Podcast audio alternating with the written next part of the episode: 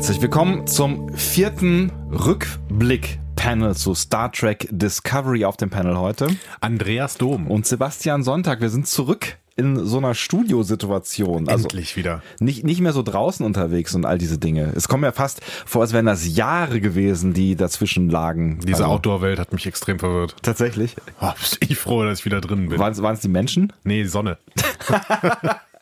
ja, das war ganz schön anstrengend. Es war auch ganz schön, ganz schön warm auf der äh, FedCon. Da waren wir ja zuletzt. Es war so ein warmes Gefühl. Es war ein warmes, warmes Gefühl. Warme Atmosphäre. Einmal wegen der Sonne da draußen, aber auch, äh, wir haben es ja in aller epischen Länge, glaube ich, en Detail beschrieben.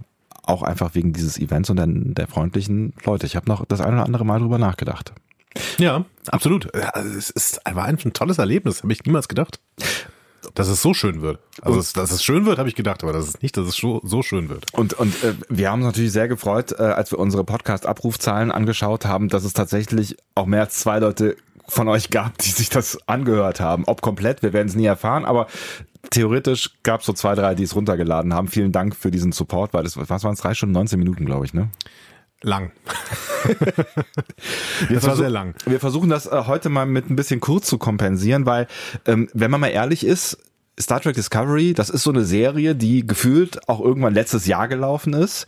Und ähm, wir sind immer noch im Rückblick. Aber wir haben gesagt, wir müssen noch mal drauf schauen, weil es gibt noch so zwei, drei Charaktere, die wir noch nicht erwähnt haben und die wollen wir zumindest mal erwähnen. Und das werden wir heute dann auch persönlich machen. Äh, also äh, Persönlich? wir haben sie eingeladen. Hier ist Captain Saru. nein, nein, ich meine, also wir zwei werden das mit uns quasi ausmachen, ohne dass wir einen ja, Gast so, heute okay, eingeladen gut. haben. Schade. Und äh, ich habe mich jetzt so gefreut gerade. das wäre wär schön geworden, oder? Ja. Das wäre auf jeden Fall, ne, also weiß, weiß nicht, das wäre auf jeden Fall jetzt auch eine, eine Überraschung für dich gewesen. Ja. ja? Kommt er noch? Ich weiß nicht, ob der hier reinpasst. Also rein höhenmäßig. Wenn er seine Plateauschuhe anhat, nicht. Wir reden selber drüber und versuchen deswegen das auch so einigermaßen kurz zu halten. Nicht, weil die nicht wichtig wären, die wir jetzt noch zu besprechen haben, aber weil es noch so ein paar andere Dinge gibt, die wir zuerst besprechen wollen. Und äh, das hat vor allen Dingen die Überschrift News. Es ist eine ganze Menge passiert. Also auch schon seit der FedCon, also auch schon davor, aber auch schon seit der FedCon ist wieder eine ganze Menge passiert. Ne? Genau, wir müssen ja ein bisschen aufräumen heute. Ähm, übrigens, ähm, müssen wir müssen euch schon mal vorbereiten. Wir erscheinen jetzt diese Woche also ihr hört uns gerade, offensichtlich. Ja? Und nächste Woche erscheinen wir auch. Und dafür geben wir euch Hausaufgaben auf. Genau, das könnt ihr euch schon mal merken, weil wir haben lange drüber gesprochen. Wir setzen das jetzt um. Ja. Mit diesen Lieblingsfolgen. Genau. Und deswegen braucht ihr, kriegt ihr eine Hausaufgabe. Die können wir euch jetzt schon sagen, weil wenn ihr dann irgendwann während der Folge abschaltet, habt ihr keine Ausrede mehr, weil ihr habt das auf jeden Fall gehört. Ähm, ihr müsst bitte schauen. Staffel 6. Komplett. Die, die, gesamte Staffel 6 von DS9 bis nächste Woche bitte.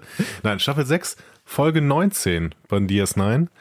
In the Pale Moonlight. Das ist eine Lieblingsfolge von Andy, vielleicht sogar die Lieblingsfolge von Andy. Ich würde mich da nicht äh, immer festlegen, aber ja. eine der auf jeden Fall. Mhm. Also wir haben auch schon das eine oder andere Mal drüber gesprochen. Ich glaube sogar nicht nur beim Bier, sondern auch hier. Hey, das reimt sich und was sich reimt, ist gut. Ja. Hm. Pumuckel. Da war, hm. Kommt das daher? Ja, ich glaube schon. Sozialisation und so. Ja, Geil. Genau. Äh, darüber werden wir auf jeden Fall nächste Woche sprechen. Wir werden euch da gleich auch nochmal dran erinnern. Das war jetzt auch kein ähm, ähm, Freifahrtschein zum Abschalten weil wir haben nämlich unfassbar wichtige News und wir können gleich auch, ich glaube, ganz gut schon in die Spekulationskiste packen und ähm, uns ein bisschen über die nächste Staffel Star Trek Discovery unterhalten. Yes, denn eine Glatze am, am Firmament leuchtet. Patrick Stewart, Patrick Stewart äh, wurde von Red Carpet News TV auf Discovery angesprochen und dann hat er erstmal gesagt, ja, äh, habe ich nicht gesehen. ähm, das war sehr schön. Ja. Ähm, aber er hat dann auch den Zusatz gesagt, aber ich habe vielleicht sehr bald einen guten Grund, sie mir anzuschauen. Dum, dum, dum, dum, dum, dum, dum. Hm. Er hat ja, obwohl er jetzt da so ein bisschen tut, als würde er sich nicht so richtig dafür interessieren, ja schon doch mal immer mal wieder gesagt, er hätte schon noch mal Bock bei, dieses, äh, bei Star Trek mitzumachen. Ne? Ich glaube, er ist schon sehr, sehr eng mit dem Franchise verbunden, auch wenn er vielleicht nicht wirklich alles gesehen hat, aber es war halt schon seine prägende Rolle. Ne? Mit der er am Anfang ja schon auch ein Stück weit gehadert hat, aber ich glaube, am Ende war er schon auch irgendwie okay damit, ne? Also ja. Also Frakes hat ja auch auf der FedCon nochmal die Episode erzählt, dass äh, Stewart eben sich am Anfang so die ganze Zeit schütteln musste, weil die Enterprise irgendwie durch ein Geröllfeld geflogen ist und dann irgendwie 25-jährige, äh, 25 Jahre Royal Shakespeare Company für das gesagt hat. Hm. Ich kann schon verstehen irgendwo als Theaterschauspieler, aber ähm, ich glaube, er hat sich mit der Rolle irgendwann wirklich identifiziert und abgefunden und ähm, liebt es jetzt auch ein bisschen so angebetet zu werden als Jean-Luc Picard. Na, ich meine, sieben Staffeln und wie viele Filme? Eins, zwei, drei, vier, Vier, oder? Vier. Vier oder fünf? Vier, glaube ich. sieben, acht, neun, zehn. Das sind Auf jeden Fall könnte er zurückkommen. Er hat auch schon ähm, sich quasi beworben für Tarantinos Star Trek äh, Film. Das hat er schon vorher irgendwann getan. Ja. Und jetzt diese Andeutung bezüglich Discovery. Was glaubst du denn? Also es ist, Ja, das macht, das macht einen riesen Raum auf natürlich, ne? Also wenn, wenn du jetzt, also äh, klar, einfachste Möglichkeit, er hat irgendwie eine, eine Art Cameo, also angekündigte, an, heißt es dann noch Cameo? Nee, also er hat einfach irgendeinen Auftritt und spielt halt irgendeine Figur. ich glaube, die einfachste Möglichkeit ist tatsächlich, dass er Regie führt. Bei irgendeiner Folge. Hat er das, hat er das mal gemacht? Ja, er hat auch schon mal Regie geführt. Echt? Ja. Habe ich gar nicht so auf dem Schirm. Also, ne, Jonathan Frakes ist klar und auch ihr äh, Jordi Dings, äh, na, wie heißt er? Levar Burton? Hat auch äh, Regie geführt. Okay. Ähm, hat nicht sogar Data, Brent Spiner mal äh, Regie geführt? Ich weiß es nicht, aber äh, Stewart hatte ich jetzt nicht so auf dem Schirm. Doch, ich meine schon. Also ich meine, dass er auch Regie geführt hat. Ich weiß nicht unbedingt, ob viel bei Star Trek, aber Meinst du, das würde den kicken? weiß ich nicht. Er wäre im Franchise wieder drin, das kann, kann ich mir gut vorstellen. Aber wenn wir mal davon ausgehen, dass er als Darsteller wiederkommt, dann haben wir erstmal die Option, okay, Cameo-Auftritt, vielleicht ein Vorfahre von Picard irgendwie, der besonders alt ist. Das wäre aber sehr konstruiert. Ne? Ja, oder halt einfach irgendwer. Also er könnte ja auch einfach irgendwie irgendwer sein. Nee, Botschafter, das geht nicht. irgendwas. Ah, dann in Vollmaskierung vielleicht, aber nicht mit dem Gesicht. Ja, Das Gesicht ist, im, ist vergeben. ja, ich Wir meine, können auch Rekka Sharma leider nicht zurückholen als, oh, das ist jetzt nicht mehr Landry, sondern es ist verbrannt. Blutaro von Planeten. Naja, wobei, es, ich meine, es gab ja früher, das habe ich jetzt bei Track am Dienstag gelernt übrigens, schöne Grüße an der Stelle, die haben wir ja kennengelernt auf der FedCon und ich habe jetzt tatsächlich das nur als kurze Episode angefangen, äh, TOS zu gucken, weil ich das ja noch nie gesehen habe, also bis auf so ein paar Einzelfolgen und bisher immer den, den, das Vorteil hatte, dass das fürchterlich schlecht ist und ich habe jetzt drei Folgen geguckt, begleitet mit äh, Track am Dienstag, also ich verstehe jetzt auch dieses Konzept, ähm, man guckt sich eine Serie an und hört einen Podcast hinterher, das macht Spaß. Oh. Schönes Konzept. Toll. Ja. Ähm, und da habe ich gehört, äh, dass es wohl bei Star Trek, ähm, das, das wirst du sicherlich wissen, immer so eine Gruppe von ähm, Nebendarstellern hat, die auch gerne mal ums Leben kommen, ähm, die aber irgendwie vier, fünf sind und die immer wieder auftauchen. Ja, okay, aber es ist Picard. Meinst du, den kann man nicht mal einmal kurz so die Kamera markant- schieben? Es gibt kein markanteres Gesicht im gesamten Star Trek-Kosmos wahrscheinlich. Ja, du hast recht. Okay, dann, dann verlassen wir doch mal die Theorie, er ist irgendein random Guy. Wie könnte man es in die Story mit einbinden? Weil, ich meine, wir bewegen uns ja schon eine ganze Weile vor Picard jetzt So, gerade. und hier kommen wir vielleicht nochmal auf die Ursprungsidee äh, von Brian Fuller zurück. Er wollte nämlich eine äh, Art Anthology-Serie machen, wo aber ein Schiff vielleicht auch als Zeitreiseschiff auftauchen kann, was dann eben durch die Zeit springt und verschiedenste Zeitalter eben mal mitnimmt im Star Trek-Kosmos. Wie wär's denn, wenn wir plötzlich einen Zeitreiseplot doch noch hätten? Ne? Wir haben ja gedacht, wir, wir kriegen einen. Wir haben ja auch einen kleinen gekriegt. ja, ja, also ich meine, dass die Discovery äh, Zeitreisen kann, das hat sie ja bewiesen in Genau. äh, der letzten Staffel. Und vielleicht schaffen wir es ja, die Discovery irgendwie dann in die Zeit nach Voyager zu torpedieren. Das würde so viel lösen. Also erstmal hätten wir einen freien Raum. Wir können alles tun quasi. Wir können ein paar politische ähm, Grundpfeiler irgendwie wieder festhauen, die wir eben durch DS9 und Voyager gelernt haben. Aber danach können wir alles tun mit dieser Welt. Und Picard wäre noch am Leben. Der wäre wahrscheinlich Admiral oder sowas. Ah, das wollte er nie werden. Er fand das immer total doof, irgendwie auf dem, auf dem Sessel zu sitzen und nichts mehr zu machen.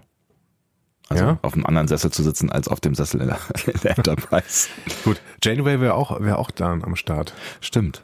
Also das könnte man, man könnte das alles machen. Du hast gerade das Ende von Voyager gespoilert. dass Janeway nicht stirbt? das ist Star Trek. Okay. Stirbt keiner, oder? Naja, also Bei wenn- Voyager stirbt, glaube ich, wirklich niemand. bei, bei Voyager. Ja, was mit Cass passiert, weiß man ja nicht so genau, aber die kommt ja irgendwann noch mal verwandelt sich in wieder. Schmetterling, fliegt weg. Und kommt irgendwann noch mal wieder. Also, ja, lass mal kurz drüber nachdenken. Nee, ich glaube, da stirbt wirklich keiner, ne? Nein, nein. Nein, nein. Es gibt eine andere Serie, in der viele Menschen sterben am Ende, aber nein. Gut, aber das ist auf jeden Fall total spannend. Also ich, ähm, Es ist mega spannend. Also das wäre natürlich, es wäre natürlich echt geil. Äh, also ich weiß noch nicht genau, wie geil ich ähm, die Zeitreise-Idee fände, aber es wäre schon geil, wenn wir uns an einer Zeit bewegen würden, wo Stuart Picard sein könnte. Das, das wäre mega. Ja, Wie genau. alt ist denn der eigentlich? Ja, Über ich nicht, 80? irgendwo- Nee, An die 80? ich glaube Mitte 70 würde ich sagen. Hat er nicht schon Er macht irgendwann... eine Live-Recherche. Ich rede in der Zeit weiter. Äh, Ich würde mich total darüber freuen, aber ich finde, ähm, äh, St äh, Stewart irgendwie als sein Vorfahre oder sowas, das möchte ich nicht sehen und auch irgendwie als random Communicator Guy. Dafür ist er auch zu alt. Aber als Random Admiral, keine Ahnung, möchte ich nicht sehen. 77. Ja, wie Hm. gesagt, Mitte 70. Passt. Also wahrscheinlich in, in Rente, oder? Wann geht man denn in Rente in der, in der Sternflotte? Ja, keine Ahnung, aber uralter Admiral. Wahrscheinlich, wahrscheinlich wäre, da, wäre er auf dem Weingut der Picards. Stimmt. In der Picardie. Hm. Wir werden sehen. Jetzt reden wir schon wieder viel zu lange über diese eine News. Das ist so, total toll. Also stellt euch mal, stellt euch mal bitte Picard auf der Discovery vor. Es ist die spannendste News, de definitiv. Ne? Ich meine, ich glaube, wenn, wenn dann, also ich, äh, ich glaube nicht, dass man ihn in den Plot mit einbauen könnte. Also dass er dann jetzt irgendwie, also ich sehe jetzt gerade für ihn in seinem Alter mit, also mit, ne, mit der Figur, die er da spielen könnte, irgendwie einen festen Platz Ja, aber stell auf dir der mal vor, Discovery. die Discovery fliegt 200 Jahre in die Zukunft. So. ja, Ähm, das kann ich mir noch vorstellen, ja. ja. Dann überlegt die Weltbevölkerung, was tun wir jetzt mit diesem Schiff? Mhm. Und dann kommt so ein Ethikrat zusammen, wo so ganz, ganz viele ältere Leute sitzen, die in irgendeiner Weise beratschlagen, was sie tun können. Da sitzt dann irgendwie der Gauron-Darsteller, weil die Klingonen ja mittlerweile in der Föderation angekommen sind. Und äh, da sitzt dann Cisco. Ja, vielleicht auch nicht. sitzt dann Stewart, also äh, sitzt dann Picard und Janeway und Geordi und die sitzen dann da alle. Und, und, und Picard kommt dann auf die Voyager quasi als Botschafter des Discovery 24. heißt sie, ja. Äh, was habe ich gesagt? Voyager. Ah ja, kommt dann auf die Voyager, von mir ist er auch auf die Voyager kommen. Kommt dann auf die Discovery äh, als Botschafter des 24. Jahrhunderts und erklärt, wie die, wie die Welt da funktioniert. Und deswegen bleibt er auch mehrere Folgen da, weil der wohnt dann eine Weile, Weile da, um quasi als politischer Berater zu fungieren. Geil. Genau. Außerdem haben die ja noch keinen Captain. Nein, okay, gut, das geht zu weit. Aber ähm, Wie geil wäre das denn? Captain Picard auf der Discovery. Ich habe das schon früher gemacht. Ich kann das auch jetzt noch. was ist das? Ein Sporenantrieb? Engage. Oh, whatever. Ja, okay. Ähm, Aber zum Thema Captain kommen wir ja gleich auch noch. zum Ca Thema Captain kommen wir gleich auch noch. Außerdem zum Thema äh, Kinderdarsteller. Äh, das könnte vielleicht P äh, Steven, äh, Steven Picard, Wer ist das? Patrick Stewart davon abhalten, irgendwie da mitzuspielen. Kinderdarsteller? Aber, Kinderdarsteller, Das wir klingt, das klingt irgendwie wie ein politischer Fauxpas. Oh mein Gott, Kinderdarsteller bei Star Trek. D -d -d -d. Nein. Nein. Nein. Äh, Gretchen Burke, äh, eine der Autorinnen, hat eine Andeutung fallen lassen. Plopp. Und sie hat, danke. Gerne. Sie hat gesagt, ihr wisst ja, welche Hinweise wir mit Folge 15 gestreut haben. All das wird sich bezahlt machen. Ihr seht vielleicht auch ein paar der Leute, die ja auch, die euch beim Anblick der Enterprise in den Sinn kommen könnten. Düdüm. So, wer kommt uns denn beim Anblick dieser Enterprise, die wir da in Folge 15 gesehen haben, in den Sinn? Wir haben schon mehrfach drüber gesprochen eigentlich. Ne? Wir haben Pike bestätigt, Anson Mount. Und ähm, wir suchen nach Spock. Auf der Suche nach Spock. Star Trek Hat doch schon mal jemand 4, gemacht. glaube ich. Ja, vier sind die Wale. Suche nach Spock ist, glaube ich, zwei, drei. Drei, drei, genau. Drei? Ähm, dazu passt ein Casting-Aufruf von Discovery. Da werde ich gleich noch zwei andere äh, nennen, aber eine Casting, ein Casting-Aufruf bezieht sich auf die Rolle eines Vulkaniers, für die ein junger Schauspieler gesucht wird, der circa 1,60 Meter groß ist. Und der Charakter hört im Casting-Aufruf auf den Namen Samuel. 1,60 Meter groß ist, das war ganz schön klein. Ja. Ähm, und Jonathan Frakes hat einen Spoiler fallen lassen. Moment, hat er nicht auf der FedCon noch gesagt, so Leute, ähm, sorry, ich kann jetzt nichts mehr und ihr wisst ja beim letzten Mal und so. Ja, aber er redet halt unglaublich gerne und unglaublich viel. Und er hat diesmal gesagt, dass wir ähm, den Vulkanier in Flashbacks zu Gesicht bekommen werden. In Flashbacks. Was Ja. soll denn das heißen? Offensichtlich. Also, Also, irgendwelche Traum-Erinnerungssequenzen. vielleicht ja auch wirklich, aber in, in Flashbacks, damit hat ja die Serie schon öfter gearbeitet und es kann ja durchaus darum gehen, dass die beiden eben in der Jugend zusammen aufgezogen worden sind. Also Michael und Michael und Spock. Spock. Ja. Beziehungsweise Samuel, wie er in diesem Casting-Aufruf genannt wird. Also es scheint offensichtlich ein Codename für, für Spock zu sein. Aber dazu bräuchte man ja quasi nicht die Discovery äh, und äh, die Enterprise, also die, die, ne, also da bräuchte man ja nicht die physische Enterprise für, weil das könnte ja auch alles in, im Kopf von Michael stattfinden. Ja, vielleicht ist aber mit Spock irgendwas und der ist irgendwie tatsächlich verschwunden und, und, ähm, Die Suche nach Mr. Spock. und Michael erinnert sich dann plötzlich äh, an Spock und muss erstmal mit Flashbacks irgendwie ihre Vergangenheit aufarbeiten. Das meinst ist du- ja schon öfter passiert. Das meinst du, Spock wäre erst gar nicht da, möglicherweise auf der Enterprise. Ja, vielleicht. Wir haben in diesem kurzen ähm, Produktionstrailer ja gesehen, dass ähm, äh, sie in ein Quartier geht, Mhm. das dieselbe Quartiernummer hat wie Spocks Quartier in TOS. Also könnte mit Spock was passiert sein. Vielleicht. Vielleicht sehen wir auch in Wirklichkeit, aber die Castingaufrufe geben das erstmal nicht her, weil Spock ist definitiv nicht 1,60 groß. Das wird der, das wird ein kleiner Spock sein. Aber war, Spock Junior. war nee, äh, ja, Shatner ist klein, ne? Shatner ist relativ klein, ja. Nimoy nicht. So rum war das, ne? Ja. Hm, ja, 1,60 passt irgendwie vorne und hinten nicht. Deswegen glaube ich äh, an einen kleinen Spock, und den haben wir ja durchaus auch schon gesehen, nämlich in den Reboot-Filmen von J.J. Abrams. Da wird ein kleiner Ein kleiner Spock. gezeigt. Hm, genau. kleiner Spock. Auch in, übrigens in diesem Ausbildungszentrum, in dem äh, auch Burnham eben diesen Angriff da überlebt hat. Mhm, stimmt. Genau. Spannend. Total spannend.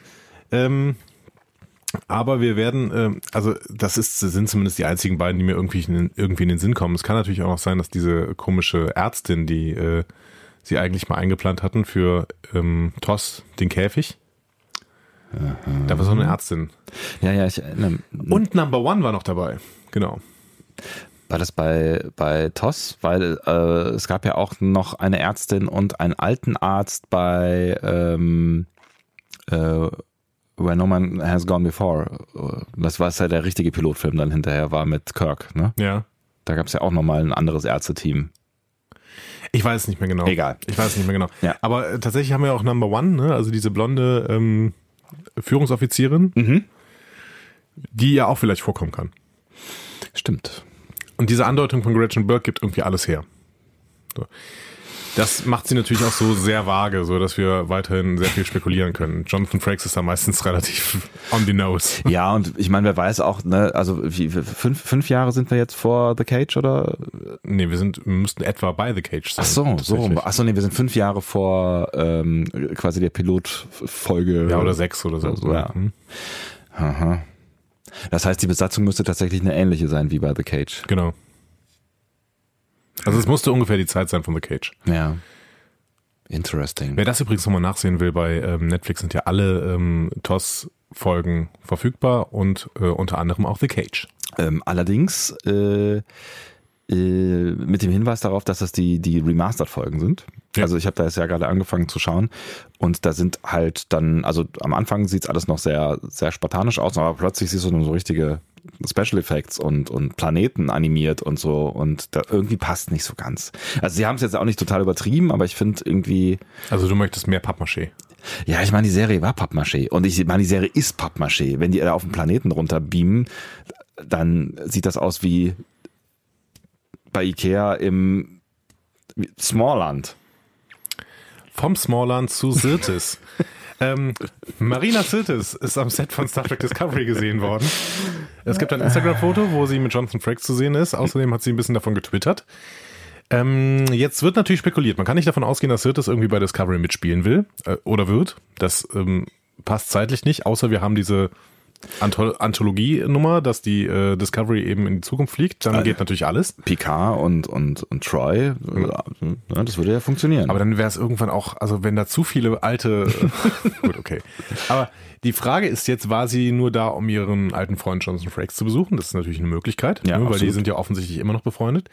Dann kann man sich natürlich fragen, warum twittert man das? Also klar kann man das auch twittern, aber Ja, und warum macht man das da am Set? Also Genau. Frakes macht zwei Episoden, der wird dann jetzt nicht ewig nur in Kanada rumlaufen. Das heißt, er wird irgendwann auch mal wieder in seinem Heimatstaat sein, wo er, wo eventuell Sirtis äh, um die Ecke wohnt oder sowas. Also es ist irgendwie seltsam. Deswegen wird jetzt spekuliert, dass sie vielleicht eine andere Rolle spielt und dementsprechend auch vielleicht die neue Computerstimme werden könnte. ah ja. Und das wäre witzig, weil ähm, die alte Computerstimme ist ja Major ähm, äh, Barrett Roddenberry, die ähm, spätere Frau von Gene Roddenberry, ähm, die ganz am Anfang mal, glaube ich, die Nummer 1 gespielt hat. Diese Nummer 1 auf der Enterprise The Cage. Ist das ich. so? Ja. Auf jeden Fall war sie aber danach eben ähm, einerseits die Computerstimme und andererseits äh, Laxana Troy. Eine meiner Lieblingsfiguren. Ja, genau.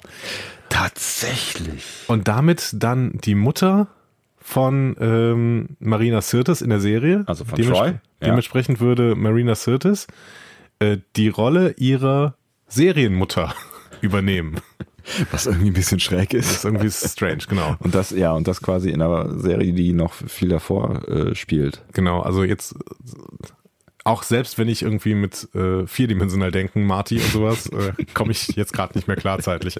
Aber irgendwie ist das alles, ja, hängt irgendwie alles zusammen. Das ist ganz geil, weil ich, ich habe äh, The Cage ja gerade erst gesehen, weil bei Netflix, das ist der nächste Hinweis, äh, bei Netflix ähm, läuft The Cage als Folge 1, also als Pilotfilm. Ähm, also das ist quasi das Erste, was man da anklicken kann, was ja eigentlich theoretisch falsch ist. Äh, weil Ja, chronologisch ist es richtig, aber von der Produktionsreihenfolge ist es eigentlich Quatsch, weil es nicht zur richtigen Serie gehört. ja, von der Produktionsreihenfolge eigentlich auch, ne? weil der ist ja irgendwie, Ja, wann ist The Cage gedreht worden? Mindestens zwei Jahre vor dem Rest. Und ein Jahr vor dem Rest ist, glaube ich, When No Man Has Gone Before gedreht worden. das könnt ihr alles ne? bei, bei Trek am Dienstag nachhören. genau, darum. Ja, ich wollte eigentlich auch nur sagen, es ist mir nicht aufgefallen. Das ist echt lustig. Ja. Die sieht ja, also sie, eigentlich sieht sie nicht anders aus, aber sie ist halt viel jünger. Ja. ja. Funny. Genau, aber die ist halt sehr, sehr eng mit allen Serien verbunden gewesen. Die ist ja bis, bis Enterprise wahrscheinlich auf allen Serien, zumindest als Computerstimme gewesen. Und Ja. jetzt, ähm, sie ist aber gestorben, glaube ich. Ähm, ich meine 2011 oder sowas müsste sie gestorben sein. Auf jeden Fall ähm, kann sie dementsprechend jetzt die Computerstimme nicht mehr sein. Wir hatten ja eine Computerstimme, aber die klingt doch sehr computerhaft. Vielleicht ähm, brauchen wir eine lebendige Computerstimme. 2008 Ist sie gestorben? gestorben, Ja, genau. okay. Hm.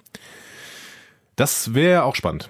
Fände ich auch. Also ich würde mir sie natürlich auch, also ne, auch visuell an, anschauen, also nicht nur die Stimme, aber äh, also ich fände es auch witzig, wenn sie mitspielen würde. Ja. Aber ähm, aber Computerstimme fände ich auch auf jeden Fall witzig. Ähm, noch zwei weiteres ähm, Casting-Aufrufe habe ich hier auf dem Panel stehen. Ähm, am interessantesten wahrscheinlich die Ingenieurin May. Ähm, die hat es der Casting-Beschreibung nach wohl vor allen Dingen mit Paul Stamets zu tun. Also da steht drin, eine Frau in ihren 20er Jahren, eine freundliche Offizierin, die sich in gefährlichen Situationen offen um ihre Mitmenschen sorgt. Die Darstellerin muss problemlos in einem deutlichen, nicht-amerikanischen Akzent schauspielern können. Tilly. Also bis auf die Sache mit dem Akzent. Ist das doch Tillys Rolle, oder? Ja, vielleicht. Aber sie spricht in einem Akzent. Nicht amerikanisch. Also wird, wird das Maschinendeck so ein bisschen aufge. Genau, dazu, dazu passt ja auch diese Denise Reno, die von Tick Notaro gespielt wird. Die ähm, wurde ja bereits im April gecastet, ähm, aber da wird jetzt, ist jetzt bekannt geworden, dass äh, in der Serie sie anscheinend auf einen Rollstuhl angewiesen ist. Aha. Ja. Okay, interessant. Ist noch nicht ganz klar, in welchen Episoden sie auftritt. Der Part wird eine, als wiederkehrende Rolle deklariert. Ähm, der Beschrei Beschreibung nach ist sie am glücklichsten, wenn sie mit einem richtigen Sturkopf streiten kann. auch das spricht für Stamets. Ja, das kann man auch mit Michael. ja, Ja, ist schon auch, kann auch schon ein Sturkopf sein. Erinnere ja, aber sie streitet sich doch dann nicht. Sie, geht macht dann, sie macht dann halt einfach äh, irgendwie das, was sich für richtig hält und geht. Ja, du hast recht. Also es ist auf jeden Fall spannend. Äh, Man, man sieht hier, die Produktion läuft in vollen Zügen und sie versuchen jetzt noch eben die letzten Lücken zu casten quasi. Ähm, wahrscheinlich ist auch diese, dieser Spock-Darsteller schon lange gecastet und es ist einfach ein, große, ein großes Siegel der Geheimhaltung über die ganzen, über der ganzen Nummer. Ja, das war's ja eh, ne? Also das war's ja, das war's ja eh, das haben wir auf der FedCon noch gelernt, äh, aber da haben wir auch schon aus, ausführlich drüber gesprochen. Deswegen wissen wir natürlich auch, also ich habe noch keinerlei Vorstellung davon, was diese zweite Staffel irgendwie beinhaltet. Ich auch überhaupt nicht. Ähm, zum Schluss Parrot Analytics, ähm, das ist diese Firma, die ab und zu mal Zahlen von Streamingdiensten ähm, veröffentlicht. Man weiß noch nicht genau, woher sie die haben, aber es scheint irgendwie verbirgt zu sein, weil denen widerspricht auch keiner. Das ist spannend. Ja. Ähm, die haben jetzt gesagt, äh, dass in Deutschland es ähm, äh, in diesem Jahr eine Top 10 gab von Abrufen über Netflix. Da war an eins halt äh, 13 Reasons Why. Dann kam Designated Survivor, das hat mich ein bisschen überrascht, weil ich nicht gedacht hätte, dass sie so erfolgreich ist in Deutschland, aber offensichtlich ist sie das. Ja. Ähm, und ähm, Discovery ist aber immerhin in den Top 10. Das ist eigentlich eine gute Nachricht. Ja, genau. Ähm, ich glaube auch international ist es generell ähm, gut gelaufen, ne? was CBS All Access angeht, ähm, weiß man nicht. Ne? Die haben Man- auch man irgendwann weiß- mal gesagt, äh, Man weiß ja nichts gut. wirklich verbirgt. Also auch Ja. diese Parrot Analytics Zahlen werden halt nicht bestätigt, sie Ja. werden aber auch nicht dementiert. Das ist immer so ein bisschen schwierig. Ne? Aber gut, ich meine, im Zweifel, wenn das so im, im Raum ist und das heißt ja erstmal irgendwie, zumindest scheint es Fans zu geben von dieser Serie. genau. Ja. Sie wird ja auch äh, sehr viel besprochen. Durchaus von uns unter anderem. Sehr. Und das sehr gerne und ausführlich. Ja, aber das wisst ihr ja. Reden wir über neue Dinge. Reden wir über neue Dinge. Nee, gucken wir nochmal zurück ähm, und gehen vielleicht in den nächsten Block, nämlich den Feedback-Block. Was? Schade, ich wollte gerade einen Trailer produzieren. Ähm, Das war ein, ein Live-Trailer. falsch ausgesprochen. Feedback-Block. Da sollte man dieses, äh, das auch ein bisschen anders nennen. Wenn wir schneiden würden, würden wir wir sagen, eins, zwei bitte schneiden. Wann kriegen wir, wann kriegen wir eigentlich äh, Jingles endlich? Was? Wollt ihr hier nicht unser Musikspezi, über den wir gleich auch noch reden werden in unserem Feedback-Blog, ähm, wollte, wollte der nicht da irgendwie musikmäßig was machen? Das müsste ich ihm vielleicht vorher sagen. Achso, ich dachte, du hast, hattest ihn das schon Nein, gesagt. wirklich nicht. Und wo ist eigentlich unsere Station Voice? Das müsste ich hier vielleicht mal sagen, Hm. dass sie eine sein könnte. Wir brauchen Bernd. Bernd, die Station Voice. Achso, nee, Bernd, den persönlichen Assistenten. Manager. Ja, so war das doch. Okay, ähm, wir gehen mal ein bisschen ins Feedback rein. Das wird jetzt ein bisschen längerer Block. Ähm, Wir haben ja länger schon nicht mehr über Feedback gesprochen. Ne? Genau. Und deswegen haben wir auch vor allen Dingen noch Feedback ähm, zur Folge von äh, Nele, Nele Polacek, ähm, als wir über Michael Burnham gesprochen haben mit ihr. Und das war eine Folge, die äh, sehr großen Anklang in der Community gefunden hat. Genau. Ähm, Wurde, wurde durchaus auch ähm, diskutiert drüber. Ne? Also ich, was auch irgendwie klar ist, weil das, was ich an Annele sehr äh, geschätzt habe, ist ihre sehr klare Meinung und auch die emotionale Art und Weise, wie sie ihre sehr klare Sicht auf Star Trek Discovery und auf Star Trek allgemein geschildert hat. Und ich glaube, das ähm, polarisiert am Ende natürlich auch ein Stück weit. Genau, und diese Polarisation ist direkt auf äh, offenes Feld äh, getroffen, nämlich äh, unter anderem bei Twitter, ähm, der liebe Ralf hat geschrieben, ähm, als jemand, der Star Trek Discovery sehr gefeiert hat, war die letzte Folge Pendel Discovery schwer erträglich. Ich habe mich sehr geärgert. Aber er wendet, er, er- wendet es dann, denn Nele hat leider in fast allen Punkten recht. Ja, ja, ja. Wo, ja. Ich habe da auch drüber, als ich das gelesen habe von Ralf, habe ich auch drüber nachgedacht, ob, ob ähm, weil ich natürlich auch vieles emotional nachvollziehen konnte, was Nele gesagt hat, ob mir das die Serie am Ende versaut und mm, bei mir jetzt, nee. Also ich kann nachvollziehen, was ihre Probleme sind, Ja, ich aber auch. ich, kann ich kann auch immer noch mich und meinen meinen Enthusiasmus, den ich mir da zumindest noch ein Stück weit bewahren möchte, ähm, nachvollziehen. Und wir haben schon öfter darüber gesprochen. Ähm, es, ist, es ist ja jetzt auch was anderes, wenn man sich die ganze Serie anguckt, und da haben wir auch negativer drüber geredet, über diese ganzen ähm, 15 Folgen am Stück, als ähm, über jede Einzelfolge. Und ähm, da bin ich nach wie vor der Überzeugung, da sind echt richtig gute Sachen bei. Ja, aber man muss schon auch sehen, dass Nele in bestimmten Ansätzen recht hatte und da werden wir wahrscheinlich in den nächsten Wochen auch mal drauf äh, zu sprechen kommen, wenn wir nämlich die Lieblingsfolgen aus dem Star Trek Universum anschauen Ja. und gucken, was machen die denn eventuell besser als Discovery? So. Und ich fürchte, da gibt es durchaus Dinge, die die gibt's besser Dinge, machen. Ja. genau. Und das sind auch Dinge, die Nele im Prinzip angesprochen hatte. Deswegen werden wir da immer wieder mal auf Nele zurückkommen. Aber sicherlich auch auf andere Gäste, die vorher eben positive Dinge von ähm, Discovery äh, hervorgehoben haben, Mhm. Die vielleicht andere Serien nicht so gut machen, obwohl es Top-Folgen sind. Ne? Ja. Auch das kann ja sein. Ähm, da, ich würde vielleicht noch mit ähm, reinnehmen das Feedback den Markus, der Mhm. ähm, eben auch nochmal auf einen inhaltlichen Punkt eingeht. Er sagt, die eindimensionale Darstellung von Michael und der Klingonen hat mich auch seit Beginn der Serie gestört. Das geht besser. Mhm. Ähm, und da ist, das ist wieder ein Punkt, wo ich ein bisschen widersprechen würde. Also ja, Klingonen sind eindimensional dargestellt, das hat Nele nochmal äh, deutlich gemacht. Das grenzt vielleicht, das hat ein anderer, glaube ich, in dem Feedback gesagt, das grenzt an Rassismus, dass den Klingonen überhaupt nicht an Frieden interessiert sind. Ne? Ja, also ich meine, man, man kriegt am Ende natürlich auch jetzt nicht so super viel Tiefe von den Klingonen mit. Also sie sind am Anfang relativ häufig zu sehen, aber sie sind immer in gleichen Szenen zu sehen, nämlich irgendwie äh, auf der Brücke in Kommandosituationen und ganz selten gibt's so eine so eine private Situation, ne, wo, wo man irgendwie mal so ein bisschen Vielfältigkeit auch hätte darstellen können. Aber das liegt natürlich auch so ein Stück weit am Buch. So. Ja, wir haben aber halt die beiden interessantesten klingonischen Figuren, nämlich im Prinzip Worg und Lorel.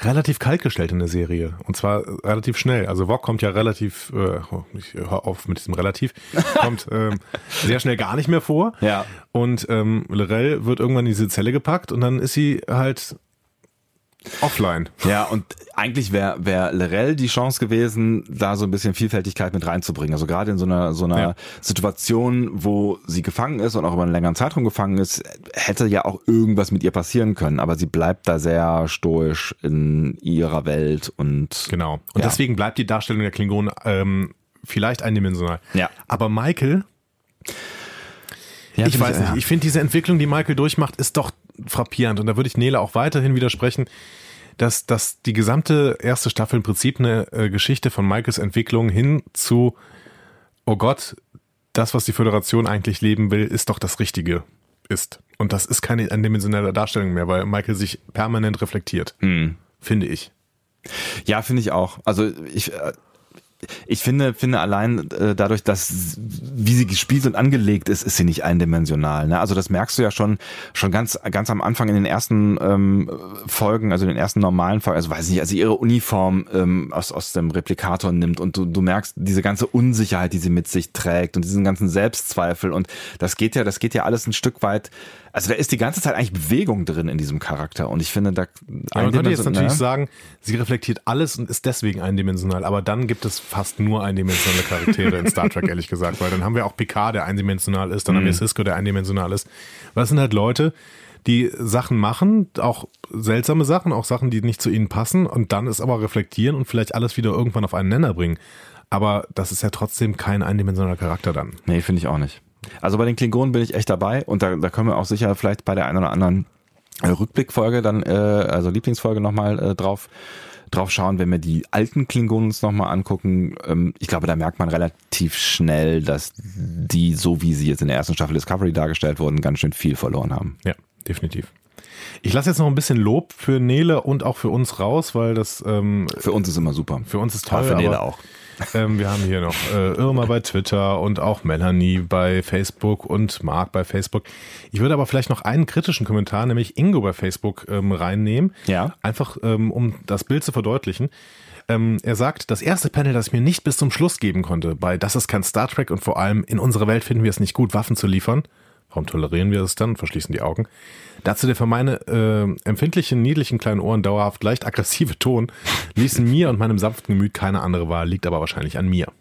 So, also er ist, er ist noch nett, er sagt eben, okay, es bezieht sich äh, auf ihn, aber er war eben auch mit diesem, mit dieser negativen Haltung, weil er ähm, wahrscheinlich Fan ist ne, mhm. ne, und weil er wirklich äh, Discovery auch liebt hatte er so seine Probleme. Ich kann es ja verstehen. Also ich kann das durchaus, also ich habe, glaube ich, irgendwann mal ähm, ganz am Anfang hier auf dem Panel äh, mein, mein Erlebnis zu Rook One äh, Star Wars kurz erzählt ähm, wo ich mit der lieben Freundin Regina, schöne Grüße, reingegangen bin, die sehr viel von Filmen versteht. Ich erzähle es gerade nochmal, merke ich gerade. Ähm, aber ich, also ich kann es total gut nachvollziehen, weil diesen Film wollte ich total gerne gut finden. Und ich kam raus und sie hat mir 15 Sachen gesagt, warum dieser Film scheiße war. Und ich habe noch so gesagt, ja, aber, aber, aber, aber, mit dem siebten, aber, aber sei ruhig. war dann halt irgendwann vorbei, weil dann habe ich gesagt, ja, ja, du hast recht. Fuck, der Film war scheiße so. Ne? Also und das, äh, ich kann das total gut nachvollziehen, wenn dir da irgendwie jemand versucht vor Augen zu führen, warum das, was du gerade magst, scheiße ist. Also, das macht keinen Spaß. Und ja, klar, man muss natürlich dann auch die enthusiastische Art und Weise mögen, aber das ist am Ende, glaube ich, dann auch eine, eine geschmäcklerische äh, Frage, wie, genau, wie Nele das, auch, genau, ne? wie Nele das äh, rüberbringt. Ich äh, schätze sie dafür sehr. Ja. Ja, ich äh, schätze das auch vor allen Dingen eben in einem Podcast. Ja. So, äh, muss auch nicht immer unserer sein, aber in jedem Podcast ähm, so, sollte es eine Nele geben. In jedem Podcast soll es eine Nele geben, ja. genau. Ähm, wir also gehen Ingo, mal kurz, ich bin bei dir. Wir gehen mal kurz auf discoverypanel.de. Ja.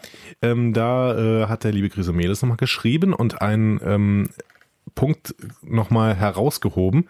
Er hat gesagt, Nele hat einen guten Punkt getroffen, der Discovery abgeht. Nach TOS, ganz streng genommen auch nach TAS, ähm, waren Star Trek-Serien innerhalb einer Utopie angelegt. Die Föderationsideale waren gesetzt und Konflikte ergaben sich aus diesem Regelwerk. Bei Enterprise muss sich die Utopie noch entwickeln, aber auch das wird nachvollziehbar dargestellt. Discovery bewegt sich da eigentlich in einem leeren Raum. Okay, in der letzten Folge lässt sich Michael zu einem Pro-Föderationsrede hinreißen, Aber hat das die Folgen davor irgendeine Rolle gespielt? Eigentlich haben alle nur reagiert, einem Ideal und einer Utopie ist niemand gefolgt. Star Trek, Star Trek Spirit ist das nicht. Hm. Ist ein Punkt. Also ich finde, ähm, die haben irgendwann mal in Folge 9 müsste es gewesen sein, auf Pavo haben sie kurz über die oberste Direktive gesprochen. Ja, haben sie. Ähm, das heißt, die gibt es. Die gibt es. Mhm. Aber sie wird an den seltensten Fällen thematisiert, was auch damit zu tun hat, dass die natürlich ähm, selten auf irgendwelche anderen Spezies treffen. Mhm. Ähm, mit dem Tardigraden wird munter äh, experimentiert. Das heißt, da hat die oberste Direktive offensichtlich keine Rolle gespielt irgendwie. Ja, scheinbar nicht bei, bei ähm, Intelligenzen, die nicht humanoid sind. Ja gut, okay, so, das ne? gilt, ich glaube, da gilt es auch nicht. Ne? Ist das so? Ich, ich weiß es nicht mehr genau. Na, Nicht, nicht Einmischung. Glaube ich nicht, weiß ich, Ich glaube, die nicht. gilt für Zivilisationen, oder? Ja, aber selbst, also ich meine, lass mal mal die oberste Direktive weg. Das, das geht ja in Richtung, ja, ja, es geht ja in genau. Richtung Folter, so was Mhm. da passiert. Also das sind ja, das sind ja äh, Tierversuche oder Auf Pavo sprechen sie kurz darüber, dann interessiert es aber auch keinen mehr, weil Saru seine Ausraster bekommt. ähm, bei den Orions ist es auch völlig egal, bei den Klingonen offensichtlich auch. Ähm, das ist alles irgendwie seltsam. hm. Also die, die, die, die ethischen Grundlagen der Föderation, die werden halt ein bisschen missachtet, ja. Die werden, ja, die werden ziemlich missachtet. Ähm, Und ich freue mich tatsächlich da auch schon äh, auf deine Lieblingsfolge, weil wir, glaube ich, da durchaus über die ethischen Grundlagen von Star Trek auch noch mal eine Weile diskutieren können.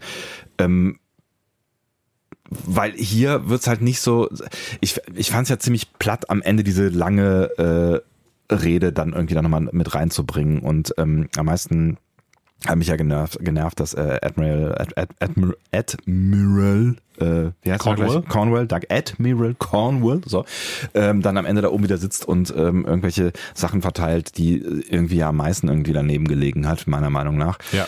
Ähm, Die darf da definitiv nicht mehr sein, ja. und da, ich habe da, ich habe da schon ein bisschen ein Problem mit. Und dann natürlich kann man jetzt irgendwie gar, äh, argumentieren, das entwickelt sich jetzt noch so ein Stück weit, ähm, also, also historisch gesehen, ne? Aber äh, es bleibt die Frage, ist das dann eine Star Trek-Serie? Und äh, das, also wenn, wenn Michael jetzt den Spirit mitnimmt, den sie da in ihrer Rede irgendwie sich plötzlich irgendwo hergeholt hat, ähm, in die zweite Staffel, dann würde ich den, den, den, den Schreibern das noch verzeihen, dass das so ein bisschen holzhammer war am Ende. Mhm. Aber ähm, ich, ja, ich fand halt auch, dass da einfach 14 Folgen lang einfach jeder tun konnte, was er wollte im Prinzip. Und das Ja. auch zum Teil ja, und da haben wir auch häufig drüber geredet, ohne ähm, Konsequenzen. Genau. Und das kann man eben bei, bei Lorca ohne Probleme erklären, ne? aber dass Cornwall da am Ende sitzt, ist dann einfach irgendwo ein Logikfehler im gesamten Star Trek-Kosmos. Ja. Und das ist vielleicht eine größere Kanonverletzung ähm, als diese ganze Optik und äh, vielleicht auch Technologienummer. Ja. Hm? Definitiv. Ähm, okay, wir gehen nochmal kurz auf Felo, denn der war kurz verwirrt. Er hat nämlich äh, unseren Cold Open aus der letzten Folge gehört und da war ja diese Star Trek, äh, Star Wars ähm, Dings. Dings da, die du Dieses- eingespielt hast. Ne? Ja, man merkt sofort, da ändert sich ähm, die, die wohlwollende Stimme bei Andy. Ja, ja. Dieses Star Wars. Felo sagt auf jeden Fall, als sie nach dem Cold Open aus dem falschen Franchise mit dem Titel, mit der Titelmusik ankam, dachte ich doch tatsächlich einen Moment, hä, hatten die nicht mal eine eigene Variante des Disco-Themas? Wieso nehmen die denn jetzt auf einmal die Originalmusik? Also er meint damit unser, unser Titellied, nachdem wir, das haben wir dann irgendwann später gespielt, ne? Genau. Ja. Ähm, Soweit ist es also nun gekommen. Ich empfinde eure Tit- Titelmelodie als originaler als das Original. Das ist mittlerweile die Variante, die ich ziemlich fest mit Discovery verbinde. Ob das nur ein Lob an euren Musiker ist, das ist auf jeden Fall, auch von dieser Seite übrigens nochmal ein großes Lob. Ähm, oder auch als ein Tadel an Herr Russo aufgefasst werden kann, weil seine Kreation einfach nicht so eingängig ist, sei mal zur Diskussion gestellt. Können wir mal diskutieren. Kann man diskutieren. Aber ich finde, also, ähm, als wir in der FedCon im großen Saal waren und dann ist irgendwie, dann sind Leute von Discovery aufgetreten und dann kam plötzlich die Discovery Musik aus den großen Boxen in den Saal geströmt, dann äh, hatte ich schon kleine Gänsehaut. Ja, hatte ich auch. Also ich bin schon auch Fan von dem Original-Theme. Ja. Also nichts gegen unsere, unsere Titelmelodie und es freut mich sehr, wenn du, wenn du die mit äh, Discovery verbindest. Das tue ich auch. ähm, wir, wir haben ja auch tatsächlich mal drüber nachgedacht, ob wir, also ich habe da, also ich glaube, wir haben auch mal zusammen drüber nachgedacht, ob wir das vielleicht nochmal irgendwann ändern oder vielleicht in der nächsten Staffel dann auch. Ich habe jetzt irgendwie das Gefühl, das geht nicht mehr so richtig. Nee, ändern kann man das nicht. Nee. Also ich glaube, wir müssen das jetzt, also Wir das können vielleicht an bestimmten Stellen erweitern, eben durch, durch ähm, Sprache vielleicht. ja. Oder ja, mal, mal gucken. Space, the final frontier. Oder so. Ja, aber äh, Wir, Ja. geben, wir geben das Lob erneut an Herrn Klaasmann, äh, Sebastian Klaasmann, unseren äh, Jazz-Gitarristen. Pianisten von mir ist auch. Von mir ist das auch. Äh, gehen wir gerne weiter. Gehen wir gerne weiter. Vielen Dank dafür. Ähm, und äh, hör dir nochmal das Titeltrack, den Titeltrack an von, von äh, Discovery. Der ist wirklich eigentlich ganz gut. Über große Boxen am besten. Über große Boxen oder einen guten Kopfhörer. Ähm, Volker schreibt bei discoverypanel.de, ähm, ich nehme hier einmal einen Punkt raus. Ich finde auch, dass die utopische Zukunft, die mir TNG, Voyager und DS9 in den meisten Fällen gegeben hat, momentan ziemlich mau ist. Die Verschiebung der Ethik hat schon begonnen, als im JJ-Reboot das romulanische Raumschiff von Spock nicht gerettet, sondern er dessen Zerstörung positiv entgegengesehen hatte. Sie hat sich nur mit Burnham weiterentwickelt, aber dies mag nun auch an der veränderten amerikanischen Politik liegen. Ich höre auch ein paar amerikanische Star Trek Podcasts und stelle deshalb, deshalb immer mehr fest, dass Star Trek heute leider nicht mehr die internationale Serie ist, die ich mir eigentlich wünsche, sondern eine uramerikanische mit all ihren aus europäischer Sicht Makeln. Ah, das ist jetzt so Kulturrelativismus. Da müssten wir vielleicht aber auch mal mit einem Amerikanisten sprechen, ob das so stimmt oder ob das vielleicht einfach nur das Bild der derzeitigen amerikanischen Politik ist, die ja durchaus auch von den Fernsehsendern abgestraft wird, ne? Denn offener Rassismus ist in den USA offensichtlich immer noch nicht okay. So äh, erleben wir gerade am Fall Roseanne. Ja, ja, genau. Also das, es passiert halt leider äh, immer noch. Und ich meine, die Frage ist, ob das früher anders war, dass Star Trek-Serie nicht von der aktuellen Politik. Also ich komme jetzt die ganze Zeit auf TOS, weil ich es gerade nochmal gucke, aber das war ja also das Beispiel dafür, dass im Prinzip Politik eins zu eins in eine Serie oder die Serie eins zu eins auf die Politik reagiert hat, quasi Ja, mit dem mit dem Gegenbild. Aber müsste es da nicht bedeuten, eigentlich, dass in, in einer Zeit, wo Trump in den USA Präsident ist und Mauern bauen will und Intoleranz äh, und bla und Rassismus so, müsste es da nicht bedeuten, dass hier viel mehr Star Trek Werte gezeigt werden? Aber ich weiß nicht, ob? Herberts und Gretchen Burke das zumindest in irgendeiner Weise, ähm, ob, ob die das nicht wollten. Weil ich meine, Lorca ist in dem Moment, wo er plötzlich seine, seine Wandlung zum eindimensionalen ähm, Kinobösewicht durchmacht, ist er so trumpig. Sogar in, in Worten, der sagt wirklich, make the Empire great again. So.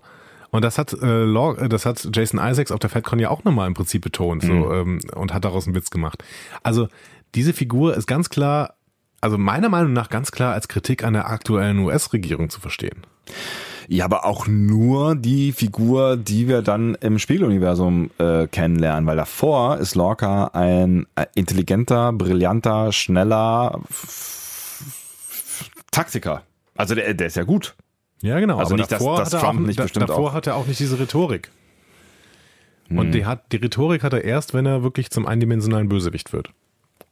Dementsprechend, ich glaube, das war ein Versuch. Das Hm. war vielleicht ein Versuch mit dem Holzhammer und es war kein besonders schlauer Versuch, aber ähm, ich glaube, dass die grundsätzlich das möchten. Ich glaube, die möchten grundsätzlich gegen die ähm, gegen eine Isolationspolitik, ich, es muss jetzt auch nicht nur Trump sein, aber gegen eine Isolationspolitik und für ähm, ein friedliches Miteinander irgendwie durchaus werben. Und das machen sie gerade noch mit dem Holzhammer und deswegen wirkt es so ein bisschen ungelenk und, und platt. Auch, auch wenn, wenn ähm, Burnham eben am Ende diesen, diese Pro-Föderationsrede hält. Mhm. Aber da ist ja grundsätzlich vielleicht das Herz am rechten Fleck und dann müssen wir gucken, wie es sich in der zweiten Staffel entwickelt. Spannend finde ich die Frage, das wäre dann eher so eine Frage, ähm, auch, weiß ich nicht, für einen äh, Amerikanisten, Kulturhistoriker oder was auch immer, ob die Star Trek-Serien, die dazwischen waren, also äh, Next Generation, Voyager, DS9, ob die internationaler waren oder europäischer waren, weil da vielleicht gerade die, die amerikanische Politik, ähm, ja, zumindest ein bisschen mehr, also wir hatten auch äh, ähm, Bush und so weiter und Irakkrieg und so, aber ähm, ja gefühlt die Welt noch ein bisschen offener war, auch wenn einiges schiefgelaufen ist, als sie jetzt wieder und damals zu TOS-Zeiten war. Also Okay, das ist zwar ein sehr wissenschaftliches Thema, aber vielleicht, ähm, mir fällt hier gerade was ein. Mhm. Lieber David Noack, würdest du vielleicht mal, wenn du das hier hörst, du Ja. hörst das doch bestimmt, würdest du nicht vielleicht mal du zu hörst uns, das doch bestimmt, ist eine geile Aussage. Aber du hörst das doch bestimmt. würdest du nicht mal zu uns aufs Panel kommen und mit uns über, darüber sprechen, inwiefern die einzelnen Star Trek Serien auf Politik reagiert haben? Also Ich vor bin mir sicher, auf dass- amerikanische Politik, ne? Genau, ich bin mir sicher, dass du davon Ahnung hast. Ja, finde ich spannend. Er sagt nichts. Er sagt nichts. Wenn Ja, ich okay. sage, das stimmt zu, oder? Ja, auf jeden Fall. Ich deute das auch als Zustimmung. Wir freuen uns. So, wir freuen uns auf den, äh, auf eines der nächsten Discovery Panels mit David Noack, der Ethemate-Schrank bei Twitter, der ein Star Trek-Experte und ein Soziologe ist, können wir so sagen. Ist das, ist er Soziologe? Müsste doch eigentlich wissen. Wer war noch? Äh, Wir werden schauen. mache gerade noch eine Live-Recherche, aber wir kriegen, ne, ist eben egal. Also er weiß auf jeden Fall Dinge. Er weiß Dinge, genau. Schlaue das Dinge. unterscheidet ihn von uns. Ja. Ähm, so, ich kürze jetzt mal ein bisschen hier, weil wir noch sehr, sehr viel Feedback haben. Wo bist du denn? Lass mich mal. Achso. Ähm, vielleicht Reden wir noch. zu lang? Reden wir dir zu lang? Ja, Wer ist denn eigentlich wir, wenn ich mit dich anspreche? wir, also du. ähm, der liebe Ronny, ich nehme noch einen Satz aus seinem Feedback. Ähm, ich kann Nele in großen Teilen nur zustimmen, besonders was die Ethik von Star Trek angeht und das Erzähltempo der alten Serien, Stichwort Crewgefühl. Und das ist vielleicht auch der Moment, wo wir ähm, heute mal ein bisschen drauf gucken müssen, wie viel Chance für Crewgefühl steckt denn eventuell in der ähm, Crew. In der Crew, danke. so. Und ähm, schaffen wir das in diesem Erzähltempo denn überhaupt dieses Crewgefühl einzuholen oder müssen wir dafür wirklich mal ein bisschen auf die Bremse treten? Hm. Ist eine spannende Frage, vor allen Dingen jetzt auch, wenn wir uns dann in, in naher Zukunft mit den Lieblingsfolgen äh, beschäftigen werden, die zum Teil ja ein ganz anderes Tempo haben. So, ne? Und ähm, ist eine spannende Frage, ob es das braucht. Ne? Und ich glaube, dass jetzt mal so eine These, gutes Writing auch in kurzen Worten oder mit kurzen Profilsträngen auch Menschen besser vorstellen kann und Zusammenhänge besser vorstellen kann oder ähm, uns so, so, eine, so eine Art von Crewgefühl geben kann. Ich glaube, das braucht tatsächlich nicht unbedingt Zeit. Ich glaube, es braucht gutes Writing. Hm. Aber das werden wir, vielleicht können wir dann da nochmal. Also ich habe die nächste Lieblingsfolge ja schon vorbereitet ähm, und wir haben da teilweise einfach nur, also wir haben keinerlei Special Effects in dieser Folge im Prinzip. Also, äh, falls, falls ihr, ne, zum Beispiel, schaltet man so Podcasts zu spät ein? falls ihr zu spät eingeschaltet haben Genau, solltet. falls ihr jetzt erst eingeschaltet habt. Es geht um äh, die Deep Space Nine Folge Staffel 6 Nummer 19 In the Pale Moonlight. Genau. Ähm, Ich glaube, da gibt es einen, einen Special Effekt, nämlich eine Enttarnung äh, eines romulanischen Shuttles. ja, es ist eine sehr günstige, vielleicht eine der günstigsten Folgen, würde ich Ja. denken. Genau. Ähm, und du willst jetzt damit sagen, ja, äh, äh, bevor wir jetzt hier die ganze Folge auseinandernehmen, aber die trägt, also die wird getragen durch, durch Cisco eigentlich. Also die wird ja eigentlich durch eine, einen Charakter getragen. Durch zwei vielleicht noch, genau. Aber ähm, Nela, Nela hat in der letzten Folge, also in der Folge von ihr, gesagt, ähm, mein Wunsch wäre, wenn die 10 Millionen pro Folge bekommen, streicht ihnen davon 9,5. Das ist Ja. vielleicht keine schlechte Idee. Also vielleicht ein bisschen polemisch, aber keine schlechte Idee. Ja, ja, klar, man kann, man kann natürlich auch aus, aus kleinen Dingen Großes machen, Und wenn man sich aufs Writing konzentriert. Genau. wenn man sich aufs Writing konzentriert, genau. Du hast ja schon recht. Ähm, ja, haken wir hier mal das Feedback zur Neles Folge ab, weil wir uns die ganze Zeit schon verflechten in Themen, die wir noch in Zukunft besprechen möchten, in naher Zukunft. In naher Zukunft in mehreren Podcasts, die Genau. noch anstehen. Ähm, Wir gucken vielleicht nochmal auf das äh, kurze Feedback, also auf jeden Fall vielen Dank für das Feedback. Ähm, also das Feedback Nele. war nicht kurz, wir gucken nochmal kurz, ne? Genau. Also, was? Ja. Vielen, ja, vielen Dank für das Feedback an Entschuldigung. Vielen Dank für das Feedback an Nele. Ich unterstreiche das an der Stelle, weil, vor allen Dingen, weil es viel war. Ne? Also ich, es, äh, viel, auch lange Kommentare, das ähm, freut uns immer sehr, wenn ihr euch auch so gerne damit auseinandersetzt, wie wir das tun. Genau, und dann wollten wir eigentlich noch ein bisschen auf das Feedback zur FedCon eingehen. Ähm, aber ich kürze das jetzt mal hier alles mit zwei, drei Sätzen zusammen. Vielen Dank, dass ihr euch ein ähm, dreieinhalb Stunden Cast wirklich anhört und uns dann auch noch positives Feedback dazu gebt. Ihr seid wahnsinnig. Ein Knaller. ähm, wir hätten das leider nicht kürzer machen können, weil unsere Begeisterung aus uns rausgesprudelt ist. Ja. Ähm, und ähm, ja, ihr habt dann äh, teilweise wirklich äh, überschwängliches Lob äh, gebracht und ähm, zum Beispiel Irma Koch hat noch gesagt, ist ein wenig kurz mit drei Stunden bei vier Tagen. ähm, ja, danke. Vorsicht Aber- mit solchen Äußerungen. Genau. Demnächst machen wir jeden Tag drei Stunden Ja. von der FedCon. Ähm, also vielen, vielen Dank für eure ganzen äh, Lobeshymnen und ähm, Auch hier wieder für die ausführlichen Kommentare. Zum Teil habt, habt ihr ja quasi uns nochmal mitgenommen auf eure FedCon, was ich auch sehr schön großartig. fand. Ja. Großartig, weil für uns das Gefühl dann wieder kam. Ja. das Gefühl war wirklich ein gutes. Ähm, wir haben eine Kritik bekommen von äh, Steff Bauer S. Die sagt, ein bisschen weniger O-Ton wäre auch okay gewesen, bei aller, bei aller Liebe, die sie auch für diese Folge hatte. Ja. Ähm, das mag auch sein. Ja. Wirklich. Also da, da das war äh, ein Experiment auf jeden Fall. Ähm, auch das in dieser dieser epischen Länge äh, zu tun, war es war natürlich auch so ein bisschen Experiment und natürlich haben wir gerade auch noch das alles so im Ohr gehabt und ähm, vieles gefeiert, was was da äh, was da auch gesagt wurde, vielleicht mit ein bisschen mehr Abstand hätten wir es vielleicht auch noch ein bisschen eingekürzt. Ich könnte mir vorstellen, dass wir vielleicht bei, wenn wir das nochmal machen würden, eine, ähm, eine Folge mit den Best of Best-Offs und eine ohne machen. Warum eigentlich nicht, ja? Könnte man machen. Weil es ja relativ schnell eigentlich geht, zwei Folgen da irgendwie zu produzieren. Keine schlechte Idee. Ja. Herr Dom. Hm. Dürfen wir noch nicht vergessen bis äh, Genau. zu einer nächsten, was auch immer. Worauf wir womit noch ein bisschen aufräumen müssen, ist äh, die Verlosung. Denn, ähm, oh, ja. Ihr habt, äh, einige von euch haben ähm, ähm, hier äh, äh, Was tust du da? Entschuldigung, ich muss mich gerade noch vorbereiten, weil ich hier äh, diese Zettel, dieses Zettel vorbereite. Ähm, Die Glücksfee schreibt einige von euch haben äh, die äh, Quizfrage richtig beantwortet. Was an sich schon mal, also großes Lob äh, bedarf, großem Lobbedarf. Ist das Sebastian, worum ging's denn da?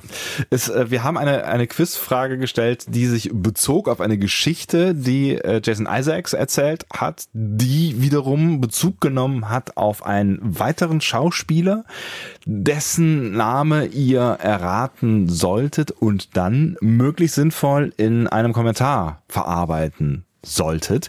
Und diese, ähm, also ihr merkt, ich habe ja schon einen kurzen Moment gebraucht, um das zu erklären, äh, dass ihr diese, diese Leistung überhaupt erbracht habt. Dazu ähm, herzlichen Glückwunsch. Das ist vielleicht auch mehr wert als ähm, das, was wir verlosen. Was verlosen wir eigentlich, Andi? Wir verlosen ein äh, Top Trump Game, Hat nichts mit Donald zu tun. genau, sondern eher mit Trumpf. Wobei wir von Robert Picardo gelernt haben, dass Donalds Familie eigentlich auch Tr- Trumpf Hi, hieß. Hat er nicht sogar mit Ü? Genau, Trumpf. ja. Ähm, so, damit kann man ähm, spielen. Irgendwas. Irgendwas. Ich, also es sieht auf jeden Ich Fall sehr schön jetzt, aus. ich habe äh, ich hab zu meinem Wiegenfeste äh, ein weiteres Spielgeschenk bekommen. oh, zu deinem Wiegenfeste. Ja. Andi ist älter geworden. Richtig. Sieht man ihm kaum an. Ja, kaum. Ähm, ich habe ein ähm, Monopoly von Star Trek geschenkt bekommen. Cool. So. Und da sind auch ein paar Trumpf, Trumpfkarten mit dabei. Aber Monopoly ist ein kapitalistisches äh, Spiel, was fürchterlich ungerecht ist.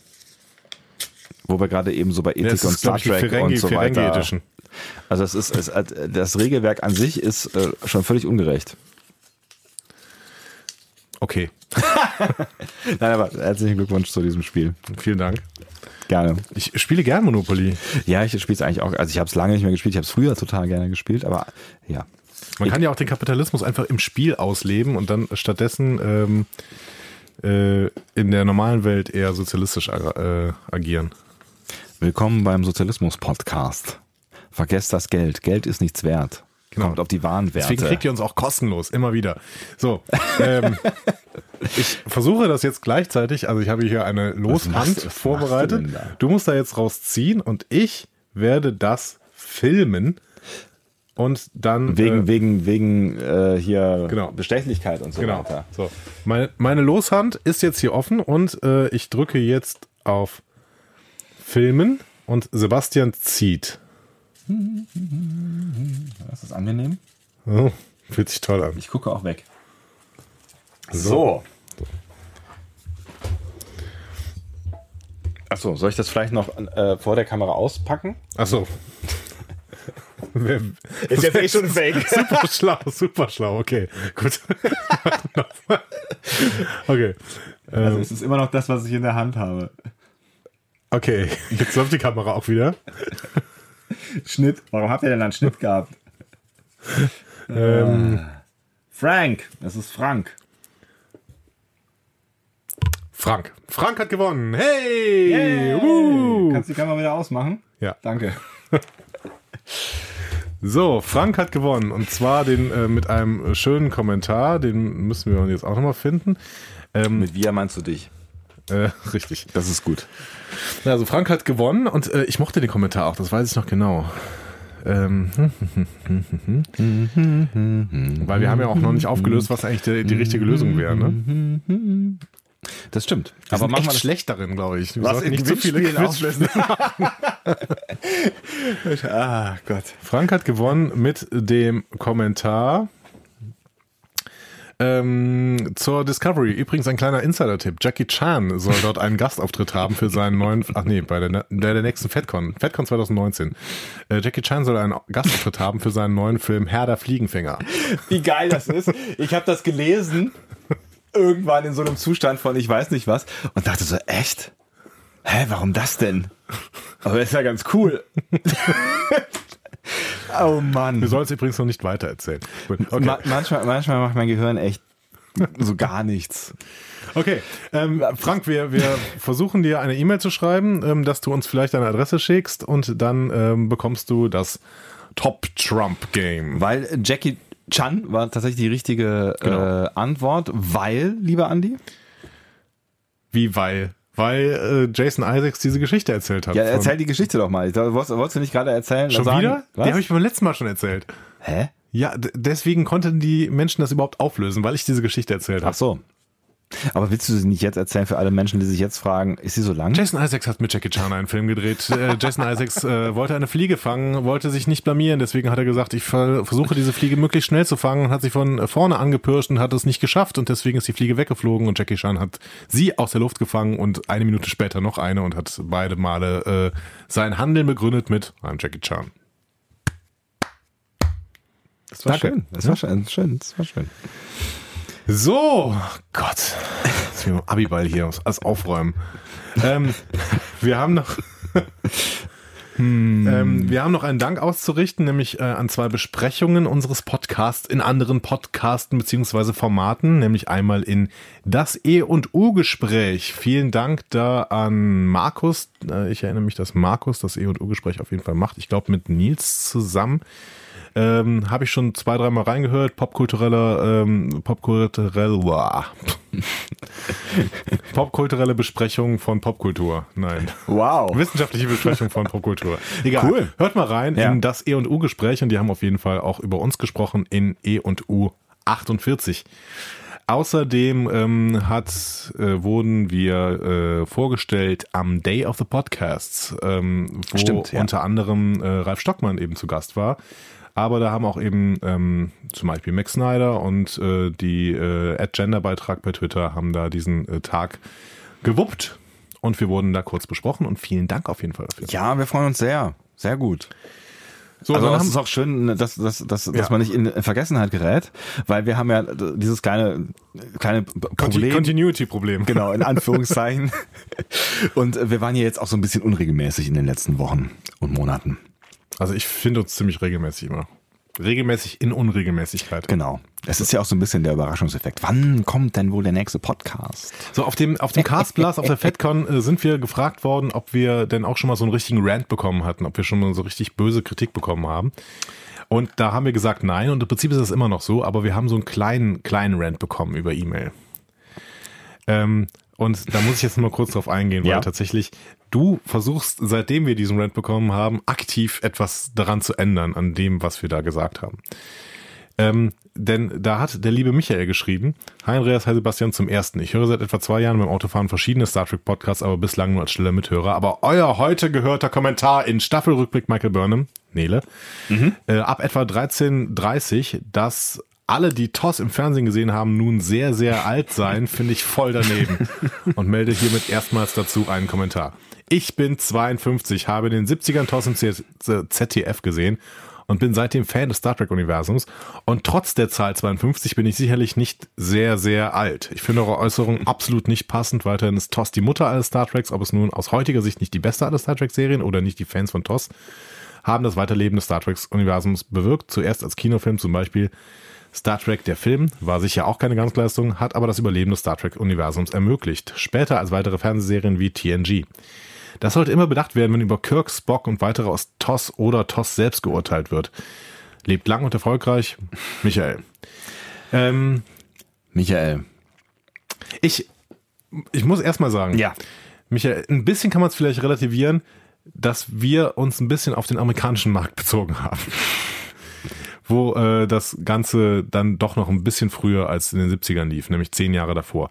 Ähm, aber tatsächlich, dann wärst du jetzt vielleicht 62, wenn du ein Amerikaner wärst, der das damals auf, ähm, was war das eigentlich? CBS vielleicht War auch. das auch schon CBS? Bestimmt. CBS gesehen hättest und wärst damit immer noch nicht sehr, sehr alt. Das müssen wir schon mal sagen. wir sind jetzt übrigens auch nicht sehr, sehr jung. Man könnte ja auf die Idee kommen, dass es eine Perspektivenfrage ist, ne? Aber äh, also ich schon, aber Sebastian ist sehr, ist nicht sehr, sehr jung. Es ist auch eigentlich scheißegal. Also das, es sind ja zwei Punkte, die du ansprichst und bei dem einen möchte ich auf jeden Fall äh, auf die Knie fallen und mich in äh, Asche wälzen. Wir machen ja keinerlei Altersdiskriminierung und äh, wenn wir das getan haben sollten, dann hoffe ich unbewusst und nicht bewusst und äh, mehr Culpa, mehr Culpa, mehr Culpa. Das sollte so nicht sein. Der zweite Punkt, den du ansprichst, Anni hat es gerade gesagt, ähm, ich arbeite daran und sehe langsam, aber sicher schon nach drei Folgen TOS, dass ich da möglicherweise auch einem Fehlurteil unterlegen bin, weil ich tatsächlich gerade schon verstehe, oder vieles verstehe von dem, was Next Generation so gemacht hat, wie sie es gemacht haben, weil sie sich schon auch bezogen haben auf das, was in TOS passiert ist. Ich Vielleicht wird TOS nicht meine, meine Lieblings-Star Trek-Serie werden, aber ich finde, ich gucke es gerade mit großem Interesse. Also ich, ich hole nach und ähm, gelobe Besserung. Und was im Prinzip der Kern unserer Aussage ja war, also ich würde übrigens auch sagen, dass Star Trek ohne TOS natürlich niemals stattgefunden hätte und auch nicht das Star Trek wäre, was es heute ist, mhm. ne, wenn es eine andere Serie gewesen wäre. Ähm, worauf wir uns eigentlich bezogen haben, ist die Verwunderung, dass ähm, die neuen Filme sich nicht irgendwie auf die Generation Picard richten oder sowas, weil das ja tendenziell doch die Kaufkräfte, äh, kaufkräftigere ja, kann man so äh, sagen. Generation ist irgendwie, weil die Leute, die TOS wirklich damals gesehen haben, ähm, sind, wenn es gut läuft, so jung wie du. Hm? Aber man konnte ja auch damals schon mit 50 äh, Fernsehen gucken.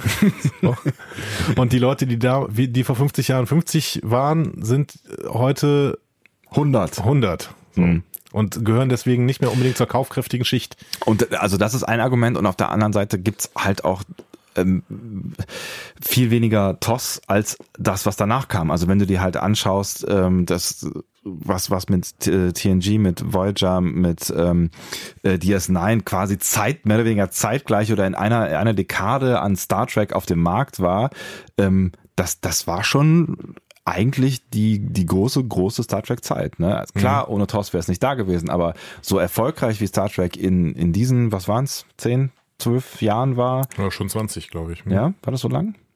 Also ich lasse es mal Enterprise, Enterprise raus. Ja, wenn, ja, okay, wenn Enterprise rauslässt, dann waren es 15 so. Hm?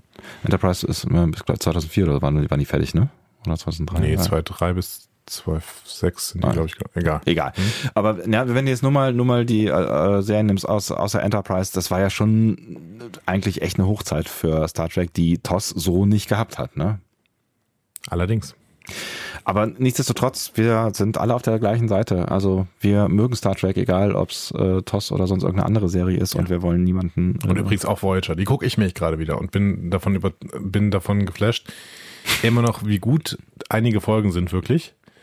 Ähm, also ich bin keiner, der Voyager hasst.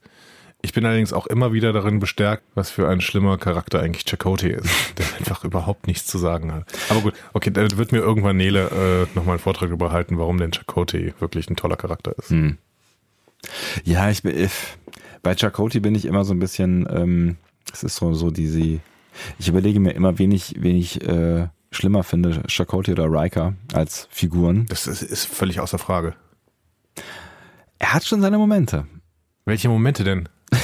Oh Gott, wollen wir jetzt wirklich auf diese, diese Diskussion jetzt einlassen? Nein, da muss Nele dabei sein. ja, okay. Dann ähm, brechen wir das an dieser Stelle ab. Ähm, wir geloben Besserung, was äh, unsere Altersdiskriminierung angeht. Äh, Diskriminierung im, Allge im Allgemeinen und ähm, ja, bei allem anderen, glaube ich, Michael, hast du gesehen, äh, wir entwickeln uns auch weiter. So, Jetzt schließen wir den Feedback-Blog ab und äh, haben schon wieder äh, knapp eine Stunde auf der Uhr, würde ich sagen. Ja, würde ich auch so sagen. Ähm, Wir machen den Rest jetzt ganz schnell. Wir machen den Rest ganz schnell, genau. Wir wollten noch kurz über Tilly, Saru und die tollkühne Crew sprechen. das ist das nächste Spin-off, was wir planen genau. von Discovery. Ähm, fangen wir vielleicht mal mit Tilly an. Ähm, Tilly, gespielt von Mary Wiseman, ähm, hat auf mich im ersten Moment eine sehr schwierige Wirkung gehabt, muss ich sagen. Ja, tatsächlich der, der erste Moment, da erinnere ich mich noch dran, äh, als wir das erste Mal drüber geredet haben, warst du eher genervt, ne? Ich war total genervt. Also da saß Burnham gerade völlig verwirrt und emotional getroffen in ihrem Quartier und hat dann auch noch gemerkt, oh Gott, ich habe kein Einzelquartier. und dann kam diese rothaarige Nervensäge rein und ja. hat Burnham erstmal zugequatscht. Ich habe gedacht, boah, okay, ich kann mich jetzt so sehr in Burnham reinversetzen. Tilly halt die Klappe. Ich so. fürchte, das sollte so sein. Ne? Ja. Also es sollte, sollte so wirken, aber ich hatte auch kurz tatsächlich auch so ein bisschen Angst vor so einem äh, Jaja Bing-Effekt irgendwie. Ja, Bings, sie hatte Bing? Gott sei Dank, Bings. Ich glaube, sie hatte Gott sei Dank keinen Sprechfehler. Das stimmt. Ähm, aber es hätte das ja auch. Das wäre übrigens der Moment gewesen, an dem wir diesen Podcast hätten abbrechen müssen. Ein Tilly mit einem Jar Jar Binks Sprechfehler so. durch die Serie gelaufen die Serie hätten wir abbrechen müssen. Dann hätten wir, dann hätten ja. wir die Betrachtung der Serie abbrechen müssen, dann hätte ich nicht mehr gekonnt. Ja, das stimmt. Ja, nein, also es hätte ja sein können, dass sie, dass, dass die Macher äh, sie irgendwie als lustigen Moment mit in die Serie bringen, der sie auch irgendwie ein Stück weit ist. Genau, aber sie nicht ist, nur sie ist ein Stück weit der Comic Relief, aber ja. Gott sei Dank ist sie nicht vollständig zum Comic Relief verkommen, wie es teilweise auch bei Voyager den Anschein mit Neelix machte, mhm. ähm, der aber auch eben dann später eine Tiefe des Charakters entwickelt, entwickelt hat. Und das ist natürlich ähm, das muss auch dann passieren, weil in so einer Serie darf es keinen reinen Comic Relief Charakter geben. Nee, das wird auch total nerven, das wird auch überhaupt nicht zu Star Trek passen und ich glaube, das ist auch noch nie passiert. Ich meine, wir hatten alle alle Charaktere, in der, also umgekehrt, in alle, in jeder Serie irgendwie Charaktere, die ähm, humoristisches Potenzial haben. Ja, also, ne? definitiv.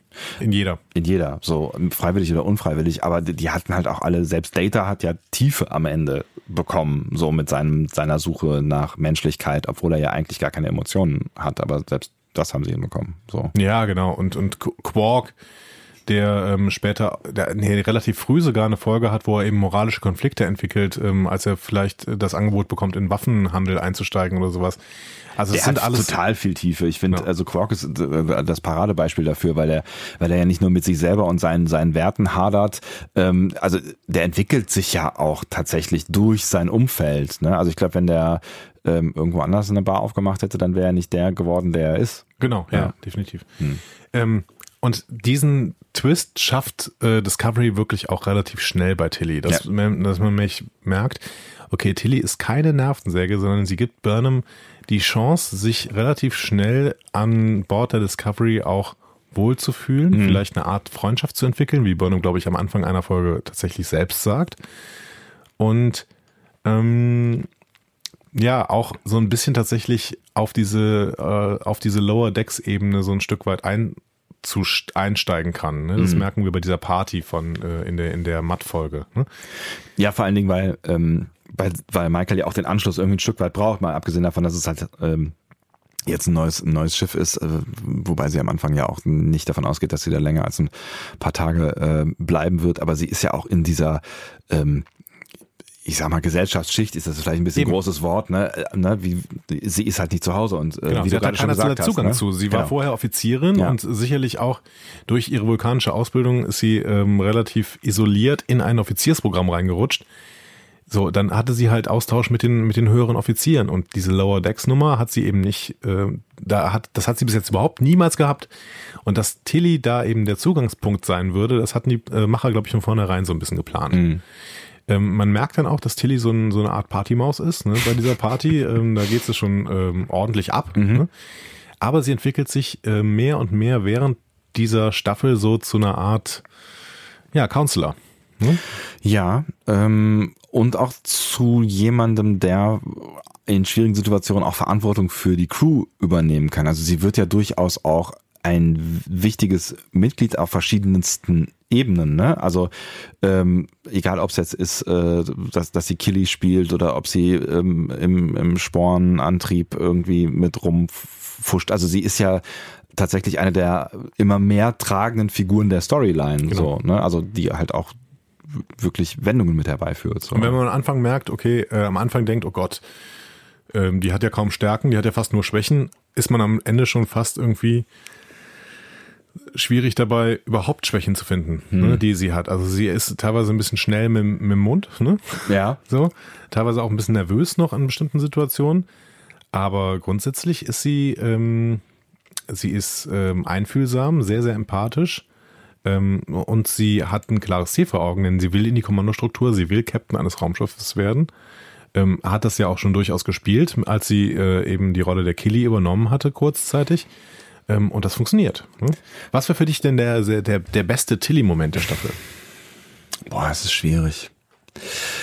Also ich finde da, ich finde da gab es echt einige ähm, starke Momente und das ist halt, weil wir eben ja auch über Charakterentwicklung gesprochen haben. Ich finde äh, Tilly ist ähm, eine die, der der Paradebeispiele für Charakterentwicklung in Discovery, weil die wirklich eine große Reise zurücklegt. Also wenn du die Tilly vergleichst vom Anfang, die da in das in das Quartier äh, reinpoltert, wo Michael rumsitzt und dann die Tilly vergleichst, die hinterher äh, am Sporenantrieb äh, steht und versucht Stamets zurückzuholen und und äh, sich, sich gegen alle durchsetzt und daran festhält und so, ne, ähm, dann ist da, dann ist da schon irgendwie echt ziemlich viel passiert. Und deswegen finde ich, also das war schon eine meiner äh, Lieblingsstellen mit Tilly, wo sie da wirklich sich sich durchsetzt und Selbstbewusstsein findet und dank ihrer, ihrer, ihres Selbstbewusstseins, was sie am Anfang ja noch nicht so richtig hat, dann ähm, auch wirklich einen Weg findet, deine, deine, deine Lösung äh, für Stamets irgendwie zu bekommen, weil sie halt auch glaubt, also auch an sich glaubt dann mhm. am Ende.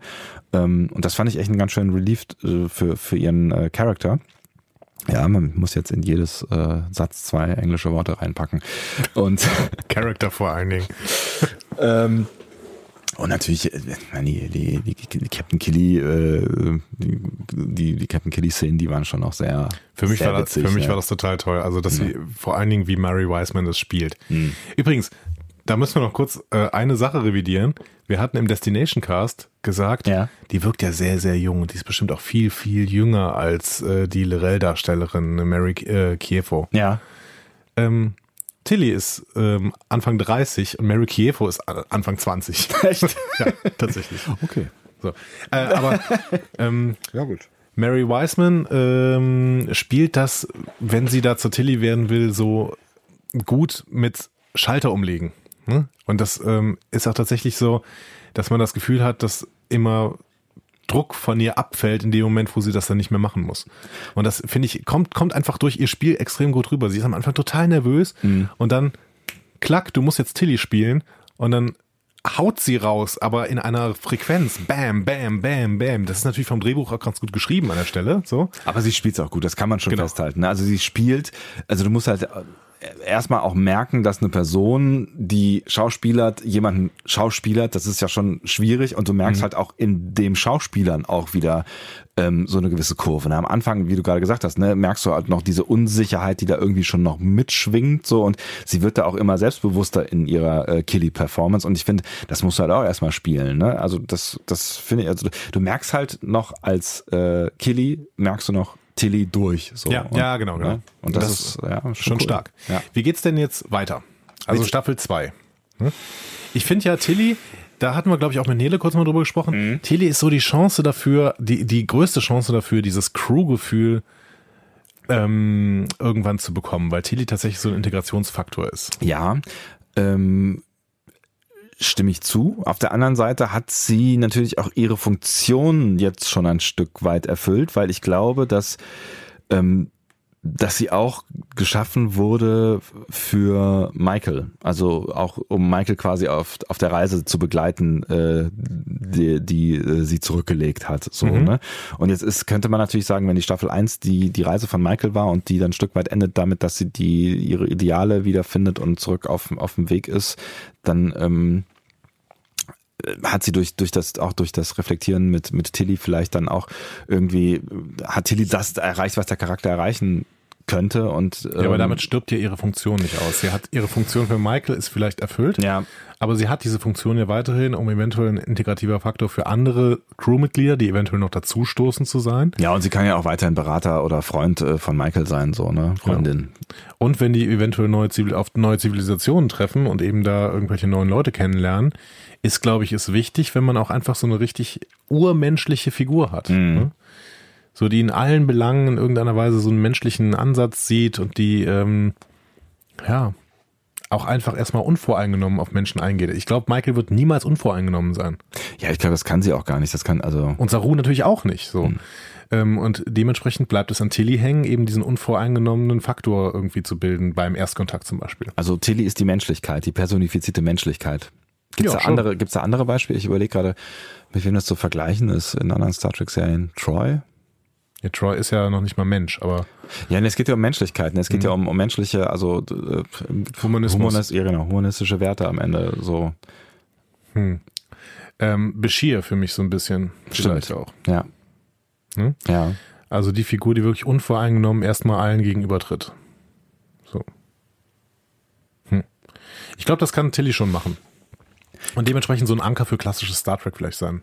Glaubst du denn äh, eigentlich, also äh, glaubst du an, an irgendwas so wie Crewgefühl, was da entstehen könnte? Also glaubst ja. du, die, die haben das vor, die, die Writer? Ich bin gerade relativ fest davon überzeugt, dass sie das vorhaben. Ich glaube, dass genau das der Plan ist, dass sie nämlich eben ähm, ein, eine Atmosphäre schaffen wollen, in der normale Menschen miteinander agieren ähm, und es gleichzeitig um kleinere Probleme als das Ende der Welt geben wird. Weil ich glaube, dass das, ähm, also, also bei allem, was ähm, Herberts und äh, Burke jetzt gerade so sagen, klingt das für mich nach klassischem Star Trek, was sie erzählen wollen. Und ich bin sehr gespannt, wie sie es machen. Das hat nämlich wirklich auch große das birgt große Risiken, ja, nämlich diese ja. großen Handlungsstränge ähm, aus den Augen zu verlieren, die wirklich auch finde ich, zur derzeitigen äh, Serienlandschaft passen und dementsprechend von Star Trek meiner Meinung nach nicht komplett rausgenommen werden sollten, weil Star Trek auch sehr früh mit DS9 schon damit angefangen hat, solche Geschichten zu erzählen. Ja, und auch mit, ja, mit, auch mit Next Generation im Prinzip schon davor. Auf der, auf der anderen Seite habe ich gerade das Gefühl, also wenn ich eine Prognose abgeben würde, dass sie diese großen Handlungsstränge an Staffel 1 andocken und ähm, da so ein Sporen, was macht eigentlich Dr. Kalber, was hat das mit dieser grünen Spore auf Tillys Schulter zu tun? Mhm Ding entwickeln. Also ich glaube, dass sie daraus irgendwie einen, einen großen Strang machen, der überhaupt nicht, der, der was mit persönlichen Schicksalen zu tun hat. So, und das, das fände ich eine gute Chance. Wirklich. Glaubst du, die, die Spore auf Tillys äh, Schulter wird noch eine Rolle spielen? Ja, es gibt wohl das Gerücht, dass Herberts irgendwo sowas gesagt haben soll. Dass man T die nicht vergessen sollte, diese Spore. Tilly als äh, Superheldin? Vielleicht kriegt sie, ne, so irgendwie hier mit. Oder äh, Superempathin dass die in irgendeiner Weise vielleicht ähm, so ein Medium für Kalber sein kann oder sowas. Mhm. Ja, es wäre auf jeden Fall ganz witzig, wenn sie noch irgendwie so eine Zusatz, ein Zusatzfeature bekämen, ne? Also irgendwie eine, also was sie halt irgendwie wichtig machen würde, weil das hat, das hat ja gut funktioniert. Ja, aber ne? das ist doch spannend irgendwie, ja. wenn sie, wenn sie jetzt schon so eine Kanzlerrolle hat und dann vielleicht eine Empathin wird. Mhm. Oder sie steuert irgendwann den Sporenantrieb, weil sie ich glaube ehrlich gesagt, dass der Sporenantrieb ähm, nicht mehr stattfinden wird. Dann gäbe es auch keine Zeitreise zu Patrick Stewart. Den kannst du auch ohne Sporenantrieb. Singularität, sage ich nur. Singularität. Immer wenn man nicht weiter weiß, kommt eine Singularität um ja, die Ecke. Genau. Hm. Ja. Also ich sehe in äh, Tilly wirklich große Chancen für ähm, ein Star Trek-Gefühl. Ja, ja, sie ist auch, sie ist auch echt eine total wichtige Figur in, in dieser Serie. Also eine, eine der, der top wichtigsten Figuren, finde ich äh, auf jeden ja. Fall. Und sie hätte natürlich das Potenzial, auch homogen irgendwie sich natürlich anfühlen, diese anderen Menschen, die jetzt bisher vielleicht mal einen Satz sagen konnten, wenn es gut gelaufen ist, irgendwie mit reinzuholen. Über die müssen wir gleich noch ein bisschen sprechen. Mhm. Ähm, vielleicht gucken wir dann mal ein, werfen wir mal kurz einen Blick auf Saru. Da ist ja die spannende Frage, ähm, wie, wie es mit dem weitergeht, weil wir ja nicht, nicht nur Freund von Saru waren in der ersten Staffel. Bei Saru ist es für mich so ein bisschen an, umgekehrt äh, in, in Bezug auf Tilly. Saru habe ich bei dem ersten beim ersten Kennenlernen sofort lieb gewonnen, weil mhm. ich gedacht habe, okay, cool, der hat schon Zusatz, Zusatzfeatures, mhm. der hat diese komischen äh, Ganglien, die hinten aus ihm rauskommen, wenn er äh, Angst bekommt. Die so. auch gut schmecken offensichtlich. Genau. Und ähm, der bringt eben die ganze Zeit diese ähm, Ebene der Angst, des Argwohns irgendwie in, in Interaktion. Und das finde ich spannend. Also das fand ich von Anfang an relativ spannend und habe gedacht, okay, der kann uns noch ähm, wirklich viel Freude bereiten. Mhm. Aber er hat natürlich auch dadurch, auch durch seine spießige Art und durch dieses ewige sich Sorgen machen, ähm, hat er schon so einen Nervfaktor. Also der ist nicht cool. Also es ist kein cooler Charakter, finde nee, ich. Überhaupt nicht. Und ähm, also auch wenn er nicht nicht böse ist oder nicht schlecht ist, mal abgesehen von äh, von der Pavo-Folge, die wo ich immer noch finde, dass, dass da irgendwie, also ne, locker hin, locker her, irgendwas hätte da passieren müssen, egal. Also da, da war ich sehr unglücklich mit ihm und mhm. sein, seinem Relief. Ja. Also selbst wenn Locker aus bekannten Gründen da nicht inter, interveniert hat, genau. hätte er irgendwie eine Art von... Aber aus seinem Charakter heraus war diese Handlung auf Pavo durchaus verständlich. Erklär. Erklärbar. Ja, erklär mal. Also ich soll das jetzt tun. Erklär okay. du. Also ich finde, ähm, der wurde die ganze Zeit als jemand dargestellt, der ähm, in allem erstmal Probleme sieht. So. Mhm. Und, und äh, versucht, diesen Problemen ununterbrochen aus dem Weg zu gehen. Und das ist natürlich ein Problem als, als Captain, ne, die der immer wieder hat. Und dann hat er sich Vorbilder gesucht und hat er diese Recherche gemacht und wie muss ich mich eigentlich verhalten in Konfliktsituationen. Denn ähm, sein, sein großes Streben war ja eben diesen Risiken, die es eben in der Welt gibt, irgendwie aus dem Weg zu gehen. Mhm. So. Ähm, und das liegt eben in, auch in seinem, in seinem Wesen als eben Beutetier dieses, äh, dieses Planeten. So, zur Not, ich versuche wegzukommen, mhm. immer von der Gefahr weg. Und dann wird ihm plötzlich auf einem Plan Planeten ähm, ein Zustand der absoluten Harmonie, der absoluten Geborgenheit angeboten. Wenn du vorher dein gesamtes Leben lang versuchst, äh, mit einem ganz, ganz großen Gespür für, für Risikosituationen und dementsprechend einem großen Potenzial für Angst durch das Leben gehst. Und dann bietet dir plötzlich jemand an, okay, und das kannst du jetzt mit einem Schlag für immer verlieren. Dann willst du doch da bleiben. Und dann tust du alles dafür, dass du da bleiben kannst. Ja, ich will, ich will, ich will's ja, ne? Also er war ja auch so echt so ein bisschen wie auf Drogen und ich kann es nachvollziehen. Also ich kann, also seine, seine Motivation kann ich nachvollziehen. Ja.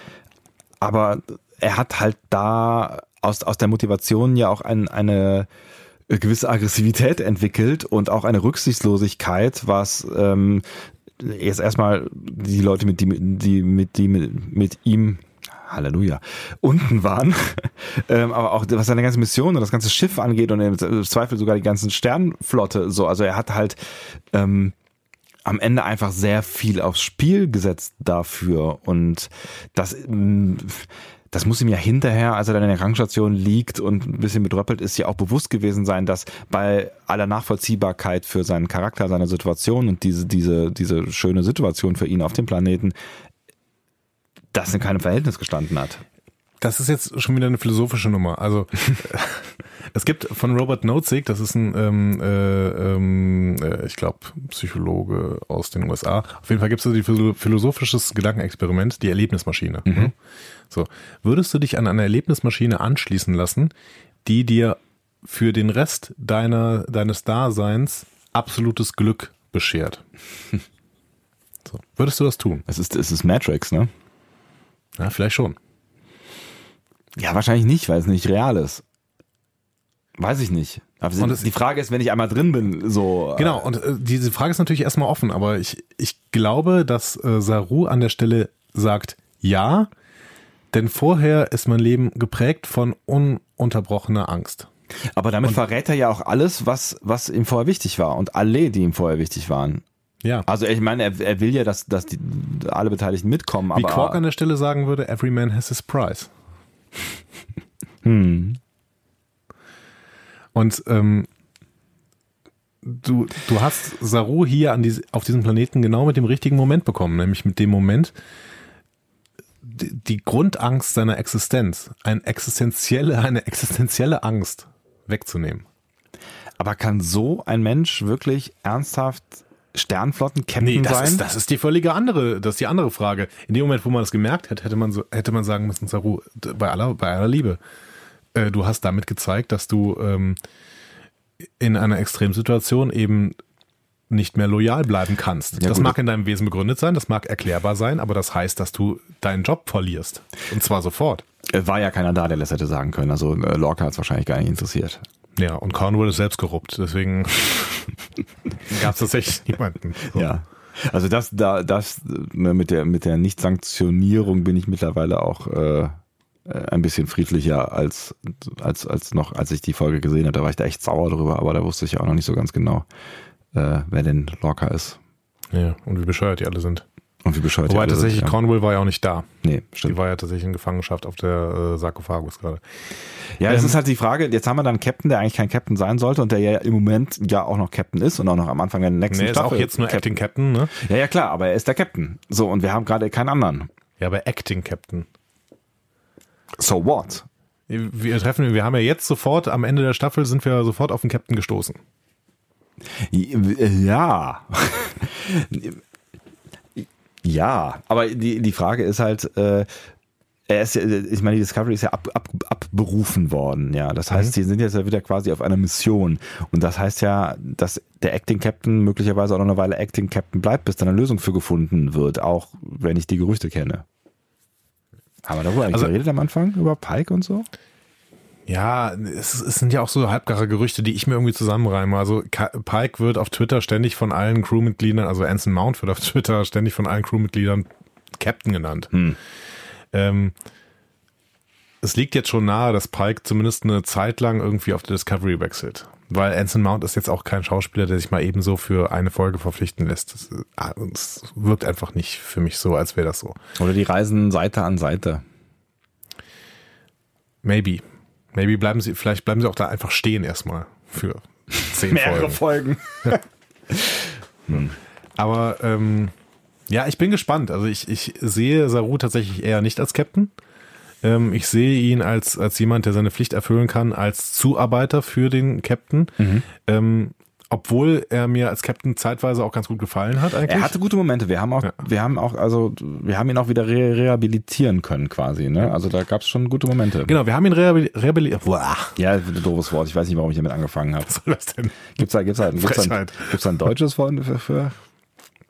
Das ist ein deutsches Wort, Ja, ich oder? weiß, ne, es es hat aber einen äh, Lateinischen. griechischen. Okay. Philologen Deppen hier. Ähm. Bildungsbürger-Podcast. Hier, äh, er hat es irgendwie für uns wieder gut machen können. Und ähm, du.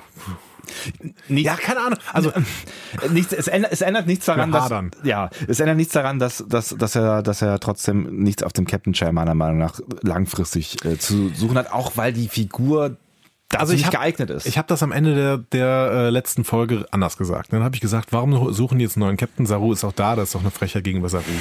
Aber wenn man jetzt die gesamte Staffel nochmal sieht und vor allen Dingen die Pavo-Erlebnisse, dann ist Saru nicht der Richtige für den, äh, für den Captain's Chair. Dann sollte jemand in der Verantwortungsebene über ihm sein, der die Entscheidungen treffen kann. Die- Ich meine, die Frage ist ja auch noch, kommt Burnham dann nicht irgendwann mal hin? Also ich meine, wir haben hier eine Hauptfigur, die immer noch kein Captain ist.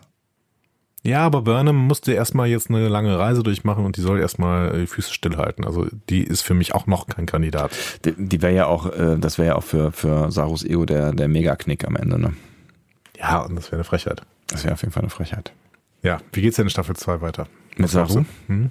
Also, ne, also du hast, du hast ja gerade gesagt, er ist, er ist auf jeden Fall kein, ähm, kein Captain als Figur, ich, also als, äh, als Saru, weil die Eigenschaften von Saru da nicht so passen. Ich finde auch seine Eigenschaften als Figur, wenn, also erkennt man den Unterschied? Ich finde, er ist nicht spannend genug, um Captain zu sein. Also er ist nicht, er ist nicht der, die Art von Figur, die. Aber das würde ja in dieser Serie eher wieder dafür sprechen, weil, ähm, weil die, ähm, der Fokus ja eben nicht auf den Captain liegen soll, sondern Ja, auf Burnham. stimmt. Ja, das stimmt natürlich. Das ist natürlich auch eine spannende Frage, ob, ob der Fokus auch dann weiterhin auf Burnham liegt, auch in der zweiten Staffel. Ne? Das könnte sich, äh, Ah, ich glaube schon. ja. Aber ich würde sagen, dann gucken wir doch jetzt gerade nochmal auf das Potenzial der sonstigen Brückencrew. Weil wenn es Saru nicht werden soll, vielleicht wird es ja einer von denen. Ach Quatsch. Also ich glaube, um das kurz noch zu beenden, ich glaube, Ja. dass, also ich glaube und wünsche mir, dass Saru weiterhin eine wichtige Rolle spielt, weil er ist ein spannender Typ, aber er ist eher ein Sidekick. Okay. Als Sidekick nehme ich ihn auch gerne, weil dann, äh, und vielleicht sollten sie das konsequenter mit seinen äh, Ganglinien durchziehen, weil das hatten sie, glaube ich, zwischenzeitlich mal vergessen, dass er die hat. Irgendwie. Ja, stimmt. Und äh, ja, also Und sie sollten auch da klare Regeln. Also gehen die jetzt raus, wenn der Klingone an Bord ist oder nicht? und wenn der Klingone verkleidet ist, dann äh, checken das die Ganglinien auch nicht mehr. Das ist alles seltsam. Egal, anderes Thema. So. Sonstige Br Br Br Brooklyn Crew.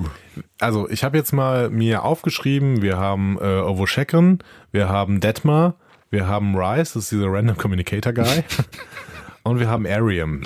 Ich weiß nicht, ob ich da irgendwen vergessen habe, aber das sind, glaube ich, die vier Haupt, hauptsonstige Brückencrew-Leute. So. Äh, Gott, können wir die nochmal alle beschreiben? Kann ich das? Nee.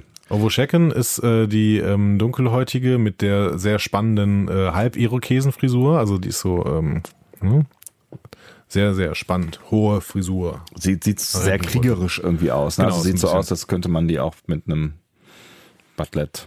Kayla Detmer soll offensichtlich die erste deutsche ähm, Figur aus Düsseldorf. Detmar aus Düsseldorf. Kayla Detmer aus Düsseldorf soll die erste deutsche Figur sein und die war ja schon auf der Shenzhou und ist dann ähm, mit einem Schaden im Gesicht ähm, rübergewechselt. Ähm, Rice, wie gesagt, ist der Random Communicator Guy, der am Ende auch mal ähm, kurz ein bisschen was zu tun hatte, als die äh, zurückgeflogen sind. Da durfte er, glaube ich, ein paar Knöpfe drehen in, im Fokus und zwei, drei Sätze sagen. Ja, er durfte sogar reden, ne? Genau. Und äh, Arium ist das Androidenkind. Ja. Äh, Die natürlich, äh, die, der das äh, Potenzial hat. Also die finde find ich mega spannend. Also da würde ich gerne mehr drüber erfahren. Ja. Ich würde auch, ich sehe auch in Detmar noch große Chancen, Ja. weil die ähm, natürlich vielleicht auch noch ein bisschen was offen hat. Ne? Denn offensichtlich ist sie dadurch, dass Burnham diese Fehlentscheidung vielleicht offensichtlich getroffen hat, ähm, im, ähm, in den ersten beiden Folgen ist sie sehr gezeichnet und hat eben diese, diese Behinderung, diese irgendwie mit einem Metallstück am Kopf. Ja. Was soll das eigentlich? Ähm, ähm, ko- kompensieren muss. Also da bin ich sehr gespannt, was das überhaupt soll, alles, ne? Mhm. und was das bei ihr bewirkt und ob sie jetzt vielleicht irgendwelche besonderen Fähigkeiten dadurch hat. Kann ja auch sein. Es ist schon krass, ne? Also die sind ja alle so angelegt, als hätten sie Geschichten, die uns aber einfach alle nicht erzählt worden sind, ne? Ja, aber das ist ja okay. Ja, ich frage mich, ob das okay ist oder ob das nicht komisch wird, wenn dann plötzlich in Staffel 2 die anfangen zu reden und da sind, weißt du? Also Ich weiß nicht, sie haben ja jetzt schon immer mal gezeigt, dass sie da sind. Ja. Und ähm, sie haben auch gezeigt, dass sie bestimmte Eigenschaften haben. Bei, bei Rice und Overshaken vielleicht noch am, am wenigsten bis jetzt. Ähm, aber ähm, da ist sehr Potenzial drin. Und sie haben alle Namen bekommen. das Das ist allein haben. schon bei den alten, bei den alten Star Trek-Serien haben die wenigsten Leute Namen bekommen. Ja. Ich glaube, bei TNG haben nur die Hauptprotagonisten und O'Brien und seine Frau. Ansonsten hat da keiner einen Namen. Ja, ja, stimmt schon. Ja, also ich fänd's spannend. Also ich fänd's bei, bei echt verschiedenen Leuten spannend. Bei Ariam fände fänd ich auch noch die Frage spannend, war nicht, war nicht Data der erste Androide der Sternflotte? Ja, vielleicht ist sie auch kein Android. Ja, überhaupt nicht. Vielleicht ist da noch einiges Menschliches drin. Das sind alles irgendwelche ähm, ausgetauschten Organe. Wir haben nicht mehr über Kinderarbeit bei Star Trek gesprochen. Das hast du doch eben angekündigt, oder habe ich das falsch verstanden? Ne, Ich hatte äh, das ganz am Anfang angekündigt, äh, als es um Picard ging, um Patrick Stewart. Und dann habe ich es sofort wieder aufgelöst, als es darum ging, dass äh, ja eventuell ein 16-jähriger oder 14-jähriger Spock äh, Ach so. gecastet wird. Ah, das war's. Hm? Ich dachte, wir hätten was vergessen aufzulösen. Nein, Ah, nein, nein. Ich glaube, wir haben gar nichts mehr vergessen, ehrlich gesagt. Wir haben jetzt mal kurz über die Brückencrew gesprochen, aber da lässt sich auch nicht so viel drüber sagen. Nee, tatsächlich nicht. Aber ähm, ich meine, wir hatten erstens hatten wir das, das, das strikte Vorhaben, uns kurz zu fassen. Zweitens, äh, es ist, ich will jetzt nicht sagen, es interessiert mich alles nicht mehr so sehr, aber ich bin jetzt schon so langsam im Fieber auf Staffel 2. Also ich will, Genau. ich will mich mehr und mehr mit der nächsten Staffel ähm, beschäftigen und glaube fast auch, wir haben mehr als genug ähm, gesagt über diese letzte Staffel. Ähm, Dementsprechend würde ich sagen, schließen wir jetzt die Rückblicke. Oh, ein großer Moment. Damit beschließen wir nämlich tatsächlich dann auch mehr oder weniger unsere erste Staffel. Also es wird nicht so sein, dass es eine Staffel ist. Es ist Das eine kann, man, das, Staffel. kann man so, das kann man so einstellen. Soll ich das machen? Ja, Dass wir aber- ab jetzt die zweite Staffel haben? Nee, ist ja, eigentlich ist ja Quatsch, oder? Müsste die zweite Staffel nicht dann ab der zweiten Staffel laufen? Wir beschließen die erste Staffel, wenn wir ähm, die äh, den Die erste die Pre-Show machen. Die Pre-Show, Staffel. genau.